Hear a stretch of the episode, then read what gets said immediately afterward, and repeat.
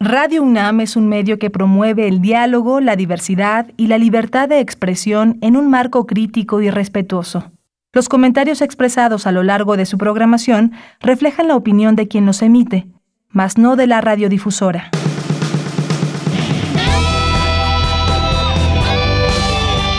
Prisma RU. Relatamos al mundo.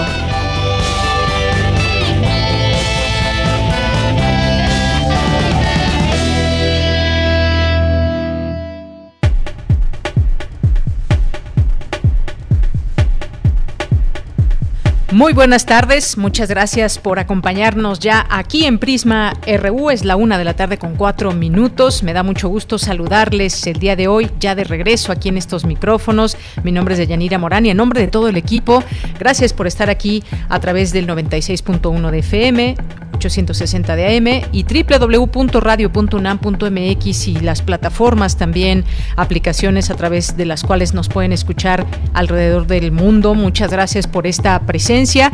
Gracias a mi compañera Virginia Sánchez, a Vicky que estuvo al frente de estos micrófonos hace una esta la semana pasada que estuvo aquí con todos ustedes. Ya estamos todo el equipo eh, de nuevo de regreso para trabajar y estar aquí ofreciéndoles todos los contenidos y muchas cosas que van pasando todos los días, varios temas que tendremos con ustedes el día de hoy a la conversación, también eh, echando un ojo a los Juegos Olímpicos de Tokio 2020 en este día 4 eh, ya eh, que pasó la inauguración, una, una inauguración muy sui generis, sin público en este estadio. Sin embargo, el espectáculo, el espectáculo se dio en esta inauguración, haciendo uso, por supuesto, haciendo gala de la tecnología eh, Japón. Y estamos también al pendiente de lo que pasa con los atletas mexicanos.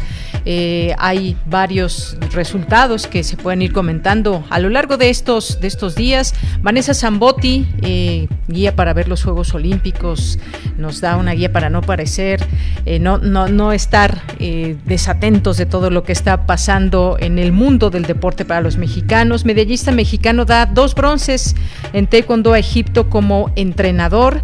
Eh, también este equipo de mexicanas que hizo frente a Australia y que pues peleará por el bronce. también pues está allá Ana Gabriela Guevara en Tokio.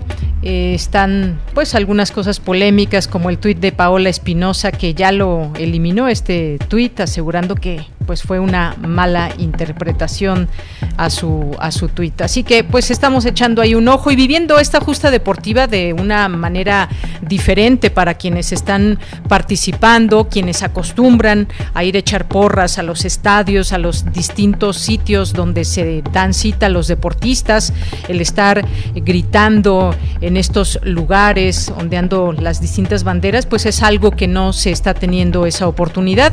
Juegos Olímpicos en medio de una pandemia. Ya estaremos platicando a lo largo de esta semana sobre el tema. Bien, pues gracias por estar con nosotros. Hoy vamos a hablar, además de tener nuestra información universitaria, nuestras secciones de hoy, vamos a platicar sobre Cuba, que más allá de las manifestaciones que se han llevado a cabo en contra del régimen, a favor del régimen, me parece que el análisis debe seguir y han estado pasando cosas. Hay una carta también de intelectuales, de artistas que hacen llegar a Joe Biden y una serie de cosas en torno a lo que está pasando dentro y fuera de la isla. Vamos a platicarlo con Ángel Guerra Cabrera, periodista cubano, analista político, colaborador de la jornada, es, eh, graduado de la Escuela de Periodismo de la Universidad de La Habana, profesor aquí en la Ciudad de México de Casalam. Vamos a platicar sobre este tema.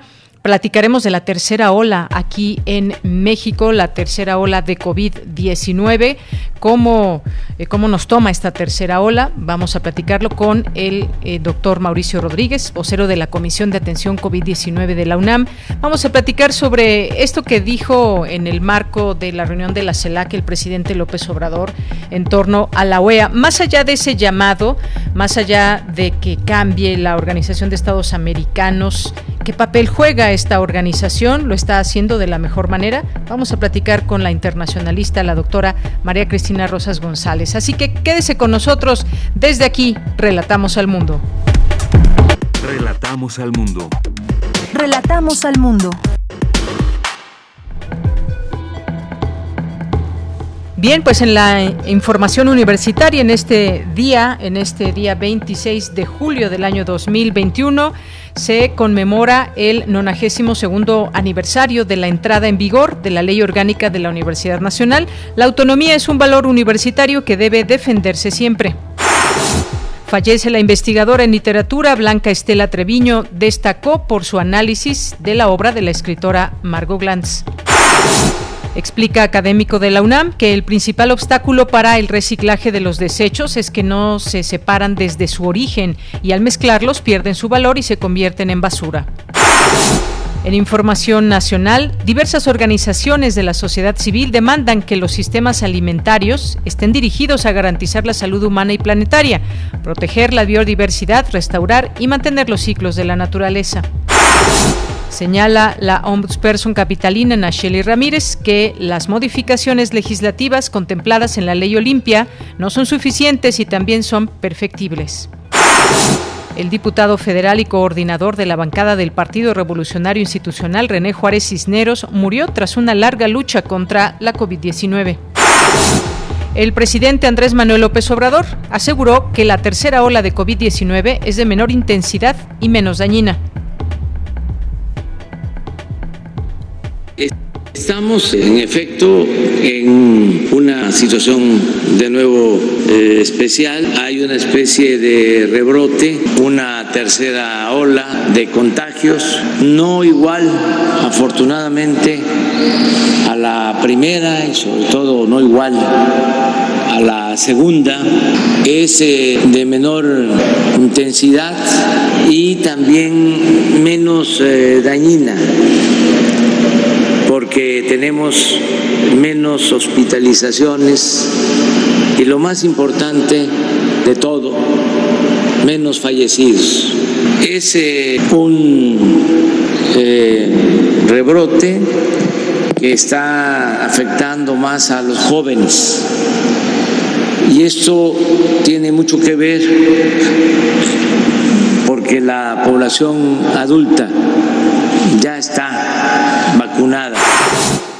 Bien, pues más adelante platicaremos sobre esta tercera, tercera ola de COVID-19. La Secretaría de Salud de la Ciudad de México, Olivia López, aseguró, Oliva López aseguró que para el regreso a clases presenciales estarán vacunados todas las personas mayores de 18 años. Pidió a los ciudadanos tener una actitud solidaria y responsable con el uso del cubrebocas y las medidas sanitarias contra el coronavirus. La secretaria de Administración y Finanzas de la capital del país, Lucelena González, presentó los 10 ejes principales para el plan para la reactivación económica de la Ciudad de México, priorizar vacunación de la población mayor de edad, así como impulsar proyectos con la industria privada, son algunos de los puntos más relevantes. Y en la información internacional, el secretario general de la ONU, Antonio Guterres, exigió a los países del G20 más ambición en la lucha contra el cambio climático. Advirtió que sin el liderazgo de este grupo no será posible lograr el objetivo.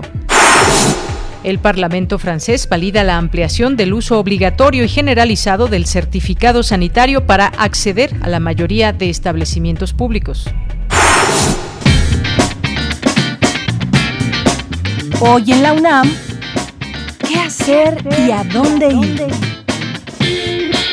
Teatro UNAM te invita a participar en la clase magistral El ilusionismo performativo, impartida por la maestra escénica Macarena Recuerda, quien aborda el tema del ilusionismo, la percepción y las imágenes evocadoras que ofrecen al espectador la posibilidad de que construya su propia historia. La artista habla de la investigación en la que se encuentra desde el año 2017 y hace un recorrido por sus últimos trabajos para poder visualizar y reflexionar sobre los resultados. Disfruta de esta clase magistral que se encuentra disponible en el canal de YouTube de Teatro UNAM. El Laboratorio de Iniciativas Culturales Piso 16 da la posibilidad a jóvenes artistas, comunicólogos y gestores culturales de analizar y definir cómo contribuir a la riqueza cultural de México a través del programa de acompañamiento 2022, el cual contempla talleres, asesorías, charlas y sesiones de co-creación, brindando conocimientos sobre aspectos políticos, económicos y legales del entorno cultural. La convocatoria se encuentra abierta hasta el 9 de octubre de 2021. Para mayores informes e inscripciones, ingresa al sitio www.piso16.cultura.unam.mx diagonal convocatorias. ¿De dónde surgen los colores? ¿Cómo lo registra nuestro cerebro?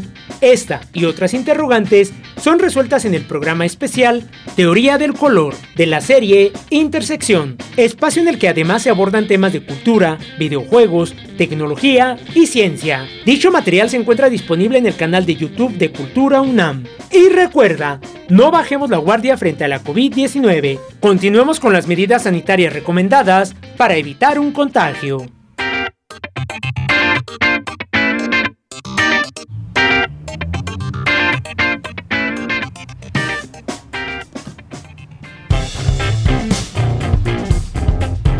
Campus RU. Bien, pues entramos a nuestro campus universitario de este lunes. Fallece la investigadora en literatura Blanca Estela Treviño, académica de la Facultad de Filosofía y Letras de la UNAM. Mi compañera Dulce García nos tiene la siguiente información. Adelante, Dulce, muy buenas tardes. Así es, Deyanira, muy buenas tardes a ti al auditorio de Prisma RU. Deyanira, te leo rápidamente unas palabras que dicen de la siguiente manera. En perseguirme, mundo, ¿qué interesas? ¿En qué te ofendo cuando solo intento poner bellezas en mi entendimiento y no mi entendimiento en las bellezas? Con esta cita de Sor Juana Inés de la Cruz de Yanira, la ensayista, especialista y docente de literatura mexicana y española de los siglos XIX y XX, académica de la Facultad de Filosofía y Letras de la UNAM, Blanca Estela Treviño, complementó su obra de la vida como metáfora a la vida como ensayo, en la que se enfrentó al desafío de analizar a la escritora Margot Glantz. Desde este fin de semana de Yanira, esa voluntad desafiante hará falta, pues Blanca Estela Treviño García falleció este sábado.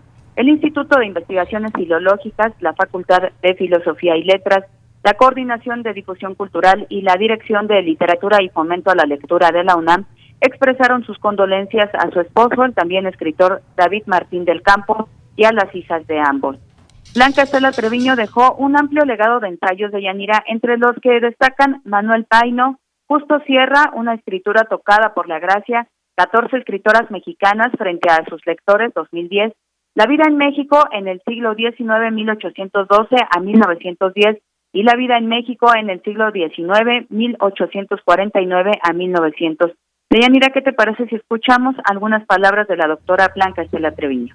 Adelante la época de la colonia y después en el siglo XIX haya tenido una diversidad de expresiones culturales por lo vasto de nuestro territorio y mediante las que yo creo se funda una identidad. La lengua española es la que nos ha permitido cohesionarnos como país. Deyanira, les detallo parte de la formación académica de la doctora Blanca Estela Treviño. Ella estudió el doctorado en literatura mexicana en la UNAM Realizó su especialización en lengua y literatura española en el Instituto de Cooperación Iberoamericana de Madrid, España. Se dedicó a la docencia de tiempo completo en la Facultad de Filosofía y Letras, como ya lo habíamos comentado, y en la cual fue jefa de la División de Estudios Profesionales entre 1998 y 2003. Coordinó además diversos cursos y diplomados en temas como literatura mexicana y ciencia y en mayo de 2009 fue profesora invitada a la cátedra Luis Cernuda de la Universidad de Sevilla. Deyanira, por último, permíteme también leerles ahora unas palabras de la doctora Blanca Estela Treviño.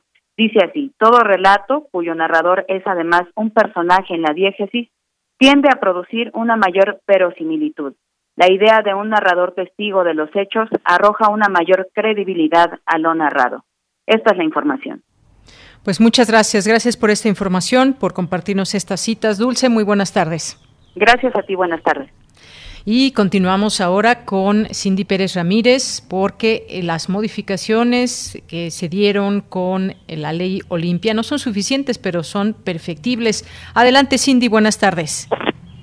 ¿Qué tal, Deyanira? Muy buenas tardes a ti y a todo el auditorio de Prisma RU. Al participar en la inauguración de la tercera edición del taller digital Ley Olimpia y Violencia Digital Una Realidad, la presidenta de la Comisión de Derechos Humanos de la Ciudad de México, Nacheli Ramírez, señaló que las reformas al Código Penal y a la Ley de Acceso de las Mujeres a una Vida Libre de Violencia de la Ciudad de México con esta Ley Olimpia establecen una base de exigibilidad de derechos útil y necesaria. Dijo que, de acuerdo con el módulo sobre ciberacoso 2020 del INEGI, 21% de la población de 12 años y más usuaria de Internet fue víctima de ciberacoso entre octubre de 2019 y noviembre del 2020. El porcentaje se eleva a 29.2% si hablamos del grupo de mujeres de entre 12 y 19 años de edad. Las conductas más frecuentes fueron recibir insinuaciones o propuestas sexuales con 35.9%, contacto mediante identidades falsas con 33.4% y recibir mensajes ofensivos con 32.8%. Adicionalmente, según el Consejo para Prevenir y Eliminar la Discriminación en la Ciudad de México, el COPRED, cada día se difunden en las redes entre 15.000 y 20.000 mensajes de odio por razones de género, origen étnico y orientación sexual. Este fenómeno agudiza la brecha digital de género y limita el desarrollo económico de las mujeres. Deyanira, la ley Olimpia acepta la violencia digital como una manera de violencia contra las mujeres, la cual incluye acoso, hostigamiento, amenazas, insultos y vulneración de información privada, además de la difusión de contenido sexual sin consentimiento, textos, fotos, videos o datos personales a través de Internet, redes sociales, correo, aplicaciones o cualquier otro entorno digital. Dicha ley cuenta con sanciones que van desde los tres hasta los seis años de prisión y una multa de 500 a 1000 unidades de medida y actualización para quien cometa las acciones ya mencionadas. Escuchemos a la fundadora del Frente Nacional para la Autoridad y defensora de derechos digitales, Olimpia Coral Melo Cruz.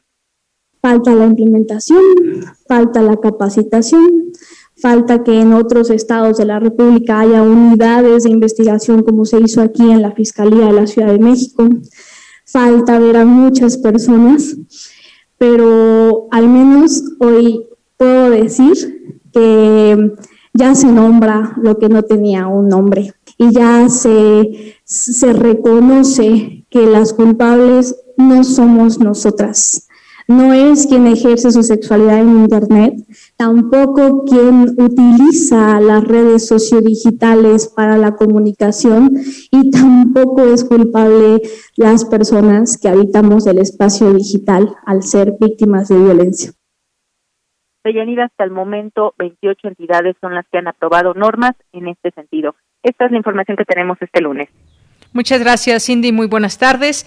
Nos vamos ahora con mi compañera Virginia Sánchez. Organizaciones de la sociedad civil presentaron en, conferencia de prensa sus exigencias en la cumbre de sistemas alimentarios de la ONU. Vicky, buenas tardes. Adelante.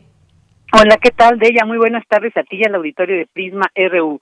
Los sistemas alimentarios se encuentran en riesgo frente a los intereses corporativos que marcan la agenda de la cumbre de sistemas alimentarios de la ONU, por lo que más de 5.000 organizaciones de todo el mundo y representantes de pueblos originarios han organizado la denominada Precumbre Alternativa, que se realizará del 26 al 28 de julio y donde se pretende enfatizar la importancia de proteger el derecho a la alimentación, a los agroecosistemas tradicionales y a los derechos de los pueblos indígenas. Esto lo detalló Marcos Arana de International Baby Food Action Network FAN durante la conferencia de prensa por un sistema alimentario regenerativo sostenible, equitativo, justo y saludable en México, convocada, como bien dijiste, por diversas organizaciones del país. En su participación, Julieta Ponce de COA Nutrición señaló que el derecho a la alimentación es el eje para dejar de violentar toda una serie de derechos, mientras que el derecho a contaminar no existe.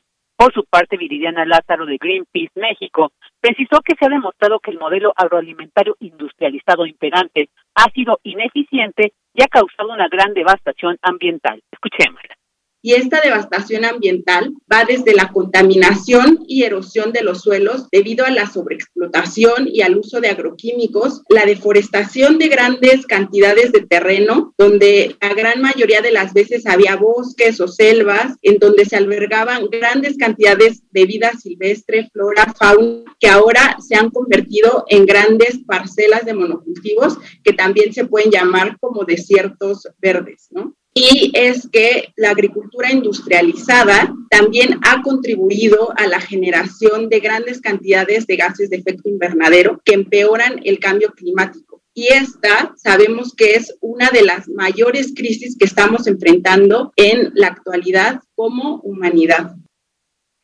En tanto, Mercedes López, de la campaña nacional Sin Maíz No hay País, resaltó la importancia de que existan programas y políticas públicas integrales que defiendan el concepto de soberanía alimentaria, que comprende el derecho de los pueblos, comunidades y países a definir sus propias políticas alimentarias que sean ecológicas, social, económica y culturalmente apropiadas a sus circunstancias reclamando la alimentación como un derecho.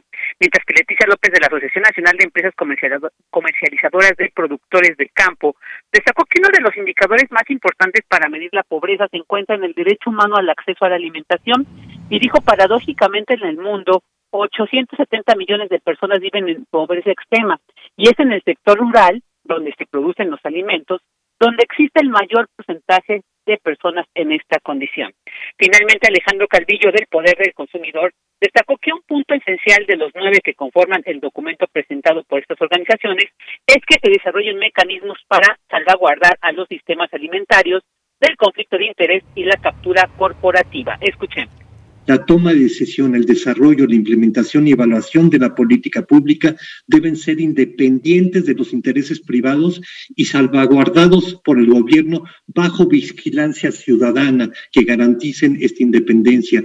De la misma forma, la soberanía alimentaria debe ser un enfoque central para lograr un sistema alimentario justo, sostenible y saludable. Hay miles miles, millones de personas que viven en países en los cuales se producen alimentos y sufren hambre, porque esos alimentos van para un mercado exterior, no para las poblaciones que viven en esos países y están enfrentando el hambre. Deben implementarse medidas para regular a las corporaciones que dominan los sistemas alimentarios y asegurar que las y los productores a pequeña y mediana escala, así como la agricultura familiar, tengan más control de estos sistemas desde la fase de producción, las semillas y el procesamiento hasta el consumo. Bueno, pues este documento completo se encuentra en redes, así lo pueden buscar por un sistema alimentario regenerativo, sostenible, equitativo, justo y saludable en México, o bien en nuestras redes se podrá consultar el link directo. Bella, este es el reporte. Vicky, muchas gracias y muy buenas tardes. Buenas tardes. Continuamos. Porque tu opinión es importante, síguenos en nuestras redes sociales, en Facebook como Prisma RU y en Twitter como arroba PrismaRU. Bien, continuamos, es la una de la tarde con 26 minutos. Nuestro primer tema para hablar en este lunes, para conversar, analizar, va a ser sobre eh, Cuba y las protestas que se pues, que concentraron esta atención en el mundo. Fue eh, para muchos un despertar del pueblo cubano, un poder expresarse en, en, las calles, aunque pues vino después la reacción de parte del gobierno y hubo también marchas a favor del régimen cubano y pues esto ha dado pie para hacer una serie de análisis, debates y demás qué debe de pasar en Cuba, qué se discute o qué no se discute dentro de la propia isla y a nivel internacional, la postura de Estados Unidos, de países que simpatizan con Cuba, la ayuda que está surgiendo dado que pues el sistema allá en Cuba pues ha tenido distintos problemas ahora con la pandemia por la poca llegada de turismo, que es una de las eh, de los recursos que llega y que del cual se puede favorecer la, la isla. Y con la pandemia pues mucha gente ha dejado de viajar a Cuba. Ya tengo la línea telefónica, agradezco nos tome esta llamada. Ángel Guerra Cabrera, que es periodista, es analista político, colaborador de la jornada del periódico La Jornada aquí en, en nuestro país, estudió en la Escuela de Periodismo de la Universidad de La Habana, es profesor de Casalam también aquí en Ciudad de México. Y y le saludo con mucho gusto Ángel Guerra Cabrera. Muy buenas tardes. Buenas tardes, Yanira. Un gusto estar en tu espacio y agradezco mucho eh, la oportunidad. Pues eh, le quisiera preguntar en torno a lo que hemos visto en los últimos días, si quizás puede ser un momento de, eh, de, debate, un momento donde se dé inicio a un cambio profundo en Cuba, o hacia dónde tendría que mirar el pueblo cubano, sus autoridades. ¿Qué es lo que usted ve en este momento tras estas manifestaciones que hubo en distintas ciudades de, Cuba? Bueno, el cambio profundo en Cuba inició hace 68 años con el ataque al Moncada, que fue lo que la chispa que encendió eh, el motor mayor de la revolución. Y los cambios extraordinarios que ha hecho la revolución, esos ya están llevados a cabo y además eh, muchos de ellos son extraordinariamente exitosos. Ahora, con relación a la pregunta que tú me haces y los sucesos del 11 de julio en Cuba, eh, hay que decir que para analizarlos lo primero que hay que comprender es que existe un estado de guerra no declarada por parte de Estados Unidos contra Cuba. Si no se entiende eso, no se entiende lo que está pasando. O sea, estamos pensando en un país en guerra, número uno. Número dos, es un país sometido al más prolongado, feroz y cruel bloqueo económico que haya conocido la historia de la humanidad. Ningún país se enfrenta a una situación de privación, de comercio, de créditos, de tecnología, de acceso a los mercados internacionales como Cuba. El expresidente Correa, que es un eh, laureado eh, doctor eh, de la Universidad de Harvard, un economista muy reconocido, ha dicho que si Ecuador, ya sabe que tiene la experiencia como presidente de Ecuador, sufriera tres meses un bloqueo como el de Cuba, se derrumbaría su economía. Ha añadido que no hay ni ha añadido, hay potencias europeas que no resistirían tres meses. Un bloqueo como el que Cuba ha resistido 62 años. Ha dicho Rafael Correa en una entrevista. Fíjese bien. O sea, estamos hablando de privar a Cuba totalmente de sus ingresos en divisa. No solamente el que usted mencionaba de el que se ha producido como consecuencia de la no llegada del turismo por la pandemia. No, está la persecución de los buques que llevan combustible a Cuba y las multas millonarias a las empresas navieras que se atreven a llevar petróleo a Cuba. Está la persecución a las empresas que le venden materia prima a la industria farmacéutica cubana y multas y presiones espantosas por parte de Estados Unidos para que no le vendan. Está los chantajes y las presiones a gobierno para que impidan que sus empresas en su territorio le vendan a Cuba. Está la inclusión de Cuba en la lista de cuatro países patrocinadores del terrorismo, cuatro, entre 193 países que forman la ONU, cuatro. Dice Estados Unidos que son patrocinadores del terrorismo, uno de ellos es Cuba. Cuando un país entra, entra en esa lista, no hay banco que le preste un centavo, no hay empresa que le venda nada. Incluso hay empresas rusas y chinas que tienen la mejor buena voluntad de venderle a Cuba, pero como tienen filiales en Estados Unidos, negocios en Estados Unidos, han tenido en determinado momento que decir, no, mire, no puedo venderle porque, eh, pues, tiene un costo muy alto para mí por parte de Estados Unidos. Es decir, si no, si no consideramos esa cosa, mejor ni hablamos de esto. Ángel Guerra. Hay que, partir, hay que partir de estas realidades. Ángel Guerra. Si no, no se entiende este problema. Muy bien, todo esto que usted dice, pues es, es, real, es parte de, de, la historia que ha acontecido en Cuba. Una parte este, fundamental este, este bloqueo que se mantiene y, demás. Sin embargo, eh, hablemos de esta movilización. Hay que ponerle también ese mote de una movilización inédita. En otros momentos había habido movilizaciones. Sin embargo, esta se dio en distintas ciudades. Nació ahí en San Antonio de los Baños el pasado 11 de julio y se propagó por varias ciudades del territorio cubano. Se convirtió en lo que para muchos es una una rebelión de carácter nacional, Para otros se trata de un conflicto ideológico. Lo cierto es que el gobierno tuvo una, una reacción, como sabemos, y, lo hemos visto en otros países, en Colombia, en Chile. No nos gusta ver cómo se reprime a, los pueblos. no me parece Adecuada, en este caso. No me parece adecuada la comparación de Chile y Colombia con Cuba. Ok, se lo digo en, en, cuanto a la reacción de gobierno. neoliberal. A ver. la protesta en Chile y en Colombia es contra políticas neoliberales, políticas de mercado de negarse a darle la educación gratuita a los jóvenes. Eso es lo que están reclamando en Colombia. En Cuba hay educación gratuita. Hace, desde que triunfó la revolución hay educación gratuita en todos los niveles de enseñanza. Las demandas en Colombia y en Chile no son las demandas de Cuba. A ver, nos centramos entonces eh, en Cuba. Yo me refería solamente al término de cómo reacciona el gobierno contra manifestantes que están reclamando distintas cosas, como bien usted acota. En este caso, una movilización inédita en Cuba. ¿Qué, opinión merece esta parte? Ha habido, ha habido protestas, eso no cabe la menor duda. Ha habido manifestaciones de inconformidad y además nadie puede estar conforme con no tener medicamento. Imagínense si su mamá necesita un medicamento para la tensión arterial y no lo tiene. Si es insulino dependiente y no tiene insulina.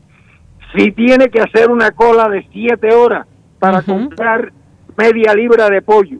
Esa es la situación en Cuba, pero es la situación consecuencia de estas medidas crueles de Estados Unidos. Porque además el señor Trump recrudeció el bloqueo con 40 y 243 medidas adicionales y encima incluir a lista a Cuba, perdón, en la lista de países patrocinadores del terrorismo días antes de abandonar la Casa Blanca, que ya fue una medida que quien la ha estado aplicando es Biden, por cierto. Quien la ha estado aplicando es Biden y la ha aplicado con mucho rigor y además no está cumpliendo sus compromisos de campaña de restaurar las medidas de flexibilización que había adoptado en su momento el presidente Obama. Al contrario, ha dicho que va a recrudecer las medidas contra Cuba.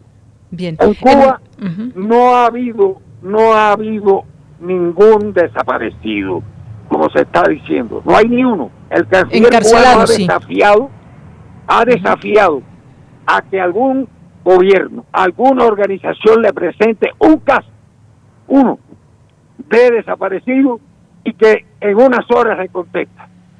Porque no hay ningún desaparecido y además hay una serie de personas llevaron que a la están detenidas porque hubo actos vandálicos, hubo robos, ahí están los videos, hubo agresiones, hubo agresiones contra personas que defendían a la revolución en la calle, golpes, a los policías, apedreamiento, todo eso.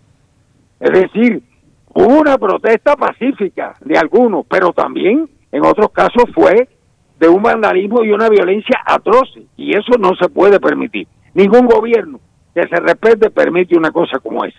Esas personas que usaron la violencia tienen que eh, atenerse a lo que dice el Código Penal cubano para estos casos y sencillamente eso es lo que está ocurriendo. No hay otra situación. Ángel, en este sentido... Yo, quiero que me enseñen una un video donde se le dispara a alguien. Ha habido un solo muerto, un solo muerto en medio de toda esta situación. ¿Sabe cuántos muertos hay en Colombia ya? 80. sin contar las masacres, los asesinatos de líderes sociales. Solamente manifestantes, 80 muertos hay en Colombia hoy. ¿Sabe cuántos jóvenes han perdido ojos en Chile en la protesta? Más de 200 jóvenes. En Cuba no hay ninguno en esa situación. La policía no ha disparado en ningún momento a los manifestantes. Y eso fue un día, no es tres meses como lleva en Colombia la protesta, o en Chile que comenzaron desde el año pasado, desde antes de la pandemia. Estamos hablando de cosas muy distintas. Exactamente, sí, sí, lo decía en cuanto a la reacción del gobierno, hace estas acotaciones, me parecen muy puntuales. Eh, también quisiera preguntarle, usted dice, este cambio profundo se ha dado en Cuba desde hace varias eh, décadas. Sin embargo, hoy tenemos una situación muy clara, como usted mismo nos decía, hay falta de medicamentos, eh, agregaría yo, hay falta de electricidad, eh, medicamentos, alimentos, algunas de las cosas que han inducido a las personas a salir a las calles. Y grave, ¿Y qué tendrá que pasar? Que le, quiten, a Cuba el bloqueo vamos a ver. A ver, le, quitan a Cuba el bloqueo por parte de Estados Unidos. Ya es, esa es la única le solución. el bloqueo como pidió el presidente López Obrador el sábado y reiteró hoy en Veracruz. Y además, el colmo, se permita que lleguen a Cuba las remesas familiares. ¿Tú te imaginas que a México los 13 mil millones de dólares mensuales que llegan en remesas familiares dejaran de llegar de un momento para otro. No, no, no, me lo imagino, sería terrible. Bueno, eso es como, oye, eso provoca una situación de hambre y de desesperación terrible. una, bueno, pues en Cuba, eso fue lo que hizo Trump. De un día para otro, se acabaron las remesas familiares, así. Y, y solo te estoy citando una entre 243 medidas que tomó Trump, una, de, de 243. ¿Qué tendría que pasar en Cuba en este sentido para que, además del bloqueo que se insta desde muchas instancias, si hay un bloqueo, hay un embargo, a algunos no les no les gusta llamarle bloqueo, sino embargo. Bueno, que no es un embargo, es un bloqueo. Un que data de muchos años atrás ¿Qué, tiene que pasar si no quita el dedo del renglón Estados Unidos, continúa en esta obstrucción de muchas situaciones que tienen que ver con lo comercial?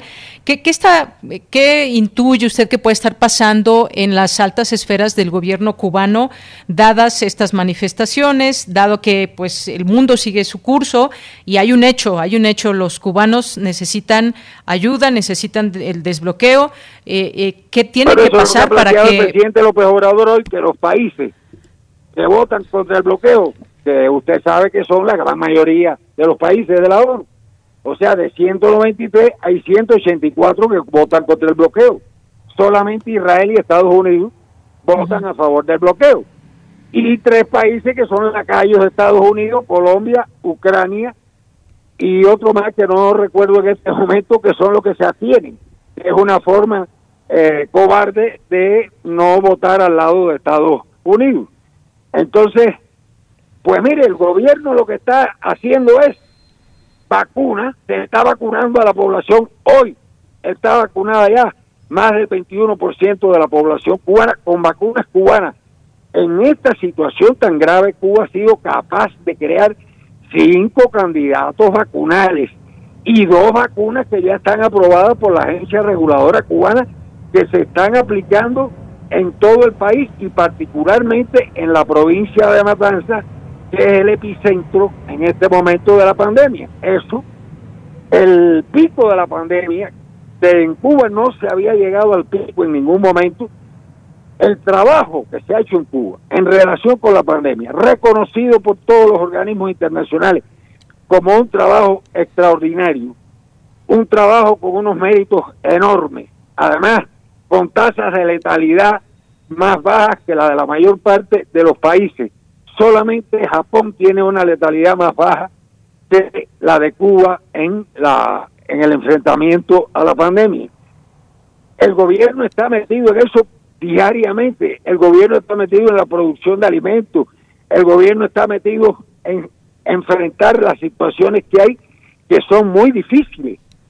Y el gobierno además de eso ha dicho que hay que revisar cosas. Lo, ha dicho el presidente de Canel con mucha claridad y que de lo que protestaban hay gente que tiene razón y que son legítimas su demanda. Es decir, no se trata tampoco de descalificar eh, reclamos que son justos y que eh, son eh, razonables y que deben ser atendidos. Inclusive hay muchas de estas cosas que se están pidiendo que forman parte de las leyes que hay que dictar para poner en práctica la constitución que se aprobó el 24 de febrero del año 2019 con el voto del 85% del electorado cubano, porque estamos hablando de un país con un orden constitucional socialista que fue votado por el 85% de la votación de la población hace un poquito más de dos años, hace no, no llega a dos años y seis meses. De eso es de lo que estamos hablando y ese orden hay que defenderlo. Bien, pues se nos acaba el tiempo. popular es la soberanía popular. Se nos acaba el tiempo, Ángel. La verdad es que me ha dado mucho gusto escucharlo, entrevistarlo. Eh, finalmente, me parece que muchos eh, países y mucha población en el mundo quiere lo mejor para, para Cuba y que esta situación que está atravesando se, se, solucione. Y hay voces a favor del régimen y voces también críticas. Incluso, pues hay que recordar eh, figuras emblemáticas de Cuba como Pablo Milanés, Silvio Rodríguez, el mismo escritor Leonardo Padura han llevado a cabo ciertas críticas al régimen. ¿Perdón? La posición de Silvio no es la misma que la de Pablo. La posición de Silvio es una solicitud de que se pongan en libertad aquellos que no incurrieron en hechos violentos dentro de las protestas. Esa es la solicitud. Todo lo que ha dicho Silvio es eso. Silvio acaba de firmar una carta que está hoy en el correo ilustrado de la jornada, una declaración muy clara sobre el discurso de López Obrador y sobre toda esta situación que estamos hablando. Muy bien. Es otro, es distinto que la posición de, de Milanés. Bien, pues muchas gracias y además digo no olvidar estos eh, este envío de ayuda humanitaria que ha hecho Rusia, 88 toneladas que ha llevado a Cuba, y, los México. Exacto, envió un buque a Cuba. Ya están navegando rumbo a Cuba. 40 mil litros de petrolíferos que desembarcarán a las 18 horas allá en, en, Cuba. Por supuesto, también no olvidar estos, estas acciones de parte de algunos gobiernos. Pues Ángel Guerra Cabrera, muchas gracias. Ojalá en otro momento podamos seguir platicando muchas gracias a de este tema. Sinceramente, eh, aprecio mucho tu invitación y eh, tu amabilidad. Gracias a usted. Hasta luego. Hasta luego. Muy buenas tardes. Continuamos. Relatamos al mundo. Relatamos al mundo.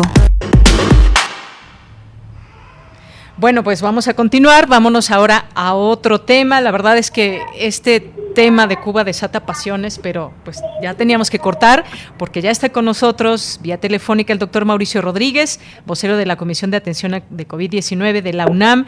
¿Cómo estás, doctor? Bienvenido. Buenas tardes. Hola, Deyanira, ¿cómo estás? Muy bien, muchas gracias. gracias por invitarme. Pues estamos ya en esta tercera ola, semáforo naranja en la Ciudad de México, Estado de México. ¿Qué podemos eh, decir en cuanto a lo que estamos viviendo en esta ya tercera ola eh, declarada en algunas partes del mundo, entre ellas México, doctor? Pues eh, bueno, vemos que el que, que sube y sube, ¿no? Está subiendo a una velocidad muy rápida, sobre todo aquí en la Ciudad de México, pero estamos viendo también un, un efecto propio de, del que haya más capacidad de diagnóstico, ¿no? Se está diagnosticando muchísimo más, también porque hay, hay forma de hacerlo. Hay muchas más pruebas, decían que el, gobierno de la ciudad está haciendo como 20 mil pruebas diario, y, pero de cualquier manera, pues sí vemos que está avanzando por todo el país. Este, solo hay tres estados en semáforo verde que además uno nos explica cómo Aguascalientes está en verde en medio de todos los naranjas y amarillos. Eh, Sinaloa que pasó a rojo y Quintana Roo y Baja California Sur que se mantienen en naranja y Tamaulipas, ¿no? Que había estado ahí. Creo que Veracruz pasó a naranja, pero pero está la epidemia fuerte con algunas características diferentes, pero pero estamos con una actividad epidémica muy intensa una actividad epidémica intensa y que se ha reflejado, y por eso cambiamos del color eh, del semáforo epidemiológico por el número de hospitalizaciones y más. Y sin embargo, la, vacunación sigue en pie, ya muchas personas tienen sus dos dosis, se ha empezado ya con las personas mayores de 18 años, que eso es algo muy bueno porque el tema de la edad es que pues ahora quienes estaban más susceptibles pues es gente mucho más joven que en la primera o la segunda ola. Sí, sí, aquí lo que fue pues favorable es que tuvimos varias semanas, varios meses incluso, ¿no? De, actividad epidémica relativamente baja y eso permitió avanzar la, la vacunación. Ahorita las condiciones actuales de la epidemia tienen que reforzar la seguridad sanitaria en los sitios de vacunación, porque se pueden convertir en unos eventos de superdispersión ¿no? En caso de que empiecen a haber ahí asintomáticos o personas con el con el virus, ¿no? Sintomáticos también. Entonces, hay que cuidarse, debe de avanzar la vacunación, hay que completar esquemas cuanto antes, hay que vacunarse cuanto antes pero sin relajar las medidas. Lo que estamos viendo de Yanira es parte de, del problema que pasa cuando la gente ya vacunada, protegida, relaja las medidas y le abre la puerta al virus. No estamos viendo varias cosas que están coincidiendo eh, la fatiga de la pandemia, el aumento de la movilidad de los jóvenes, eh, la, se acabaron las actividades académicas, ya todo julio prácticamente ya no hubo actividades académicas, entonces pues cambian las rutinas, las actividades y, y, y los adultos vacunados se están confiando, se contagian y luego contagian a los pequeños en casa. Hay un aumento ¿En niños? alarmante ¿eh? en los en, el número de casos de menores de 10 años y de con respecto a las olas previas, ¿no? Y incluso menores de 19 años, ¿no? De que se están contagiando muchísimo más que, que en las olas previas. Y, qué bueno que mencionas esto, doctor, porque eh, debemos estar planteándonos el regreso a clases presenciales, porque, bueno, sabemos los efectos de la distancia han hecho también estragos en la salud mental de los estudiantes, ya no en el tema de COVID-19, físicamente qué le puede pasar a los jóvenes, sino también la salud mental. ¿Debemos eh, estarnos planteando el regreso a clases presencial? Bueno, el, regreso a clases siempre hay que estarlo planteando. Tenemos que encontrar la forma más segura y mejor ordenada para poderlo hacer. Ya vimos el daño que se genera por tener las escuelas sin actividades presenciales tanto tiempo por ahí ya se daba el dato de que somos de los países que más han tenido las escuelas sin actividades presenciales, ¿no? En el mundo.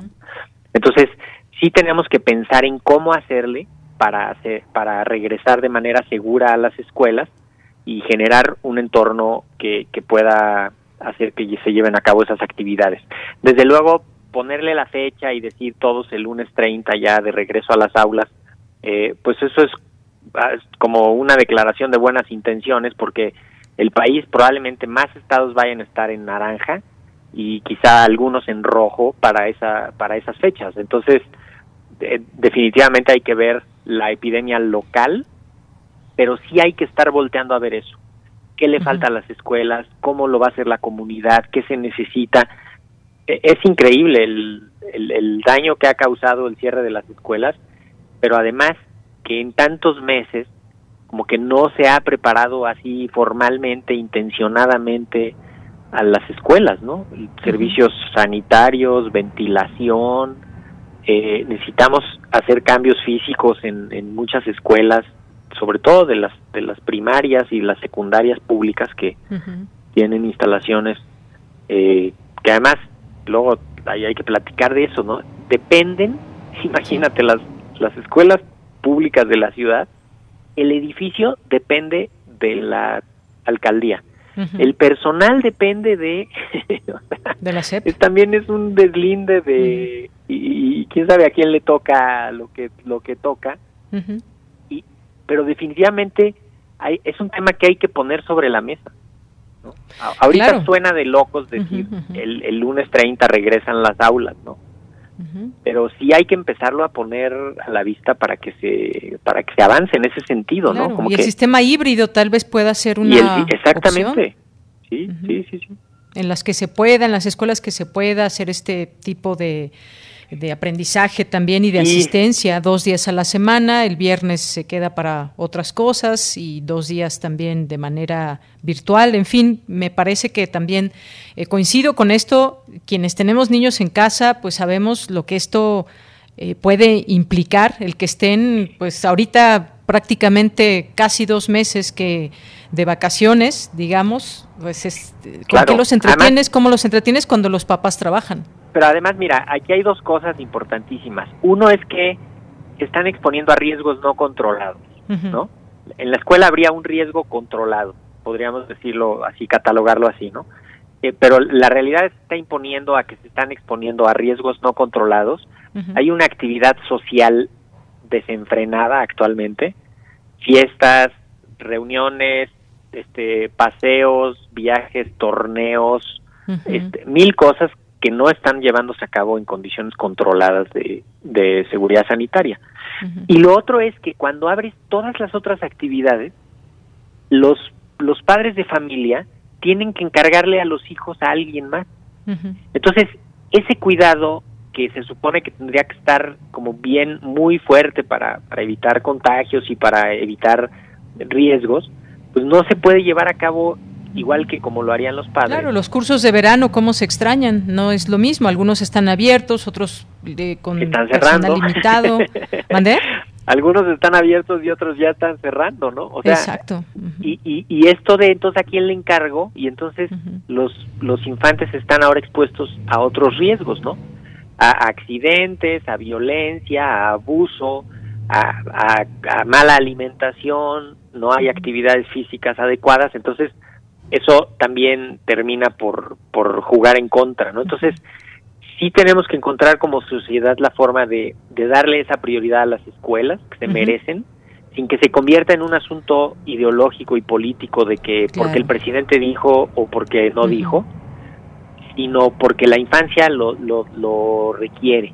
Estamos e, e, en una situación sin precedentes y, y, tenemos que ayudar a esto, ¿no? O sea, me parece que las escuelas tienen que, que ir buscando formas de tener actividades presenciales. Pues ya lo seguiremos platicando ese tema del regreso a clases. Por último, eh, te pregunto, doctor, hay varias preguntas por contestar. Todavía no tenemos respuesta a estas preguntas de cuánto durará el efecto de las vacunas, la importancia de, de, que los países que estén desarrollando vacunas contra este virus sigan en esa posibilidad, como es el caso de México, porque no sabemos si, si después de un año tenemos que volvernos a vacunar. Quienes las primeras personas que se empezaron a vacunar diciembre, enero de este año, pues ya llevan más tiempo con sus eh, con sus con su vacuna que les haya tocado, su esquema de dos dosis y pues en unos meses que ya se cumpla un año, pues ya empezarán quizás estas respuestas de saber si nos tenemos que volver a vacunar. De hecho, ese es un punto crucial tiene que pasar el tiempo para, para que sepamos qué va a pasar, ¿no? Se oye así como algo filosófico, pero este, necesitamos ver qué pasa con el, con el paso del tiempo. Entonces ahorita el seguimiento parece que nueve meses después de la vacunación sigue estando muy bien la respuesta. Eh, ojalá eso nos permita que, con eso haya una distribución equitativa de las vacunas, ¿no? Que en vez de, ya empezar a dar terceras dosis o dosis de refuerzo, se pueda ampliar la cobertura o que ya le pueda llegar a países donde no ha llegado, ¿no? Eso, eso ojalá eh, se, se, traduzca en esa distribución más equitativa de las, de las vacunas. y, y también se están viendo varios estudios ya muy recientes sobre cambios en los esquemas que también pudieran favorecer esto de la disponibilidad de las vacunas. O sea, en vez de poner la, la vacuna, por ejemplo, la vacuna de Pfizer, están viendo que, que si la pones, normalmente la están poniendo a los 28 días, ¿no? Es como el, el tiempo de, de, espera entre la primera y la segunda dosis, pero ya están viendo que si la das varios meses después la segunda dosis, quizás esta es mejor, ¿no? Igual si retrasas la de Astra varias semanas más, podría ser mejor incluso, ¿no? Para la respuesta inmune. Eh, esto solo hasta cuando se hacen estudios así de largo de largo plazo y de seguimientos extensos, ¿no? Entonces, ojalá se reformulen los esquemas para que avance la vacunación más rápido y que no descuidemos las medidas no farmacológicas, las medidas de salud pública, que es lo más importante con lo que podemos, ¿no? Ahorita. Claro, y que ya no las sabemos de memoria, pero hay que seguirlas haciendo porque de pronto ya el sentirse vacunado y quitarse el cubrebocas y esto es lo que puede provocar esas oleadas. Totalmente, y ahorita, está fuerte la epidemia, en la Ciudad de México va avanzando muy, muy a prisa. Eh, eventos como el del sábado, el concierto este que se vio ahí de, en, la, en el centro este, con mucha gente. Todos estos eventos que junten van a ser de riesgo ahorita, ¿no? Entonces, mejor, pues si lo que va a juntar es vacunación, pues órale, con cuidado, ¿no? Pues sí. Doctor, pues como siempre un placer platicar contigo, ya estaremos haciéndolo también eventualmente como, como lo hemos hecho durante todos estos meses para seguir platicando de estos temas que son de interés para la comunidad en general y pues seguir haciendo estas advertencias, informando y que todos acatemos porque hay una responsabilidad eh, social pero también individual muy importante. Muchas gracias. Con mucho gusto, Deyanir, un abrazote y bienvenida ahora sí todos a la UNAM de regreso. Claro que sí. Gracias, doctor. Hasta luego. Un abrazo. Buenas tardes, el doctor Mauricio Rodríguez, académico de la Facultad de Medicina y vocero de la Comisión de Atención a COVID-19 de la UNAM. Sala Julián Carrillo presenta. Bien, pues Monse ya está en la línea telefónica con música. Como siempre, Deyanira, ¿cómo estás? Un saludo también a todo el equipo de Prisma RU, a todos quienes nos escuchan por el 96.1 de FM. Feliz vuelta ya a estas frecuencias en vivo, también feliz de regreso a las aulas, totalmente de menos, hay que aguantar. Necesitamos, por favor, a que sigan la programación cultural de la sala Julián Carrillo, también de Radio. Estamos todos los lunes en esta sección, pues con el corazón en la mano, invitándoles a nuestras diferentes actividades. Si ustedes consultan ya en Facebook, podrán encontrar, por ejemplo, entrevistas, exposiciones de pintura digital, conversaciones con editores, poetas, también escritoras de gran calidad, todo con gran ánimo para ustedes, porque bueno, pues trabajamos para nuestra comunidad universitaria y bueno, este viernes tampoco será la excepción porque tenemos a una bandísima de bandísimas que justo había una vez, por allá del 2009, una agrupación conformada por Forest, Paco, Yayo y Brian, a quienes les mandamos un abracísimo. Bueno, estos jóvenes se juntaron, hicieron una agrupación llamada Orquesta Basura y la primera vez que tocaron en radio fue en la sala Julián Carrillo para Radio NAM, para Intersecciones, porque el programa lleva más de 12 años. Y bueno, prácticamente se estrenaron en nuestro recinto universitario y este viernes es un honor de verdad contar con su nueva producción llamada Su Lugar. La Orquesta Basura estará sonando al aire. Presentaremos su álbum completo, que es una mezcla entre cumbia rebajada, norteño, reggae, con balada, temas como por ejemplo el amor, el baile, el gozo, el disfrute, el salir de este confinamiento ya sea mental o físicamente, y bueno, también temas sociales que son muy pertinentes para esta agrupación, como la violencia, como la migración. También tienen ahí una rola que se llama La Bestia, que está, bueno, pues dedicada a todo el sentimiento migrante que tenemos. La Orquesta Basura sigue siendo una de las mejores bandas desde que incluso se estrenaron hasta ahora. Han construido más de 50 instrumentos originales hechos de literalmente basura. Lo que para unos es basura, bueno, pues para la Orquesta Basura son oportunidades de instrumentos, han hecho guitarras con latas, han hecho flautas con tubos de PVC, instrumentos que son este de repente un destapacaño y suena y bueno, estos instrumentos tan milagrosos son hechos por manos mexicanas, por sentidos increíbles que le dan identidad a nuestra escena nacional musical y por supuesto qué honor compartir de nuevo después de tantos años su música en nuestras frecuencias. Entonces, por favor, conéctense. A las ocho y media tendremos una entrevista con ellos en el Facebook, Sala Julián Carrillo, totalmente en vivo. Podremos leer sus preguntas y sus comentarios. Y a las nueve de la noche vamos a pasar este álbum, Su Lugar, de 12 canciones completamente de estreno para las frecuencias de intersecciones. Y bueno, también recordando un poco a todas las más de 400, 500 bandas que han presentado sus propuestas y bueno, al aire, aunque no podemos tener todavía presentaciones en vivo, seguimos estrenando, no se lo pierdan por favor. También consulte toda la cartelera que pronto tendremos las inscripciones al curso de oratoria con Sergio Rued, también los otros libros, Ventana Poética y por supuesto Viernes de Intersecciones de Nueva.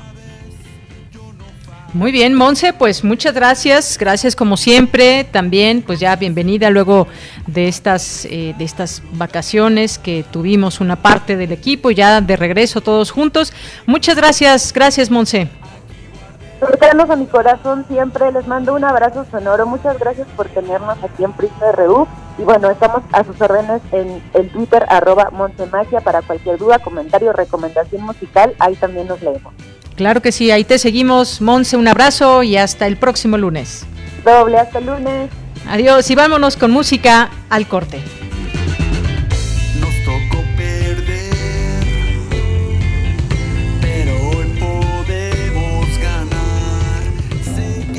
En el año 420 a.C., un hombre pasaba horas tratando de resolver los enigmas orgánicos del ser humano.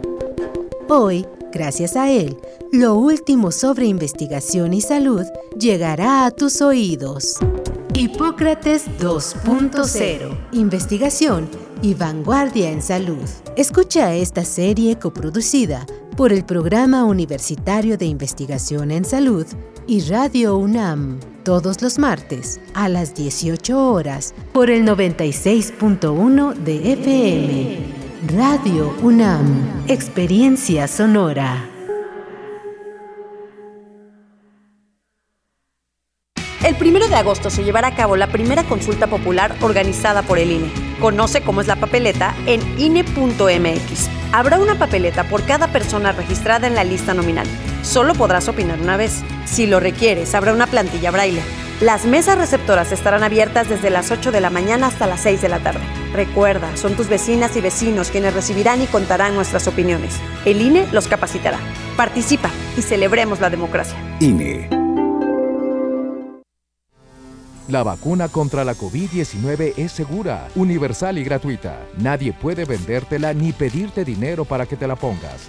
Si necesitas denunciar a una persona servidora pública, visita sidec.funcionpublica.gov.mx o llama al 911. Cuidémonos entre todos. Vacúnate y no bajes la guardia. Secretaría de Salud. Este programa es público ajeno a cualquier partido político. Queda prohibido el uso para fines distintos a los establecidos en el programa. Redescubre la ciencia. Universum reabre sus puertas. Te esperamos con nuevas aventuras. Explora los océanos, viaja a la era de los dinosaurios y descubre los misterios del cerebro. A partir del 15 de julio, Universum, un lugar seguro para ti y tu familia. Boletos universum.unam.mx. Porque tu opinión es importante, síguenos en nuestras redes sociales, en Facebook como Prisma RU y en Twitter como arroba PrismaRU.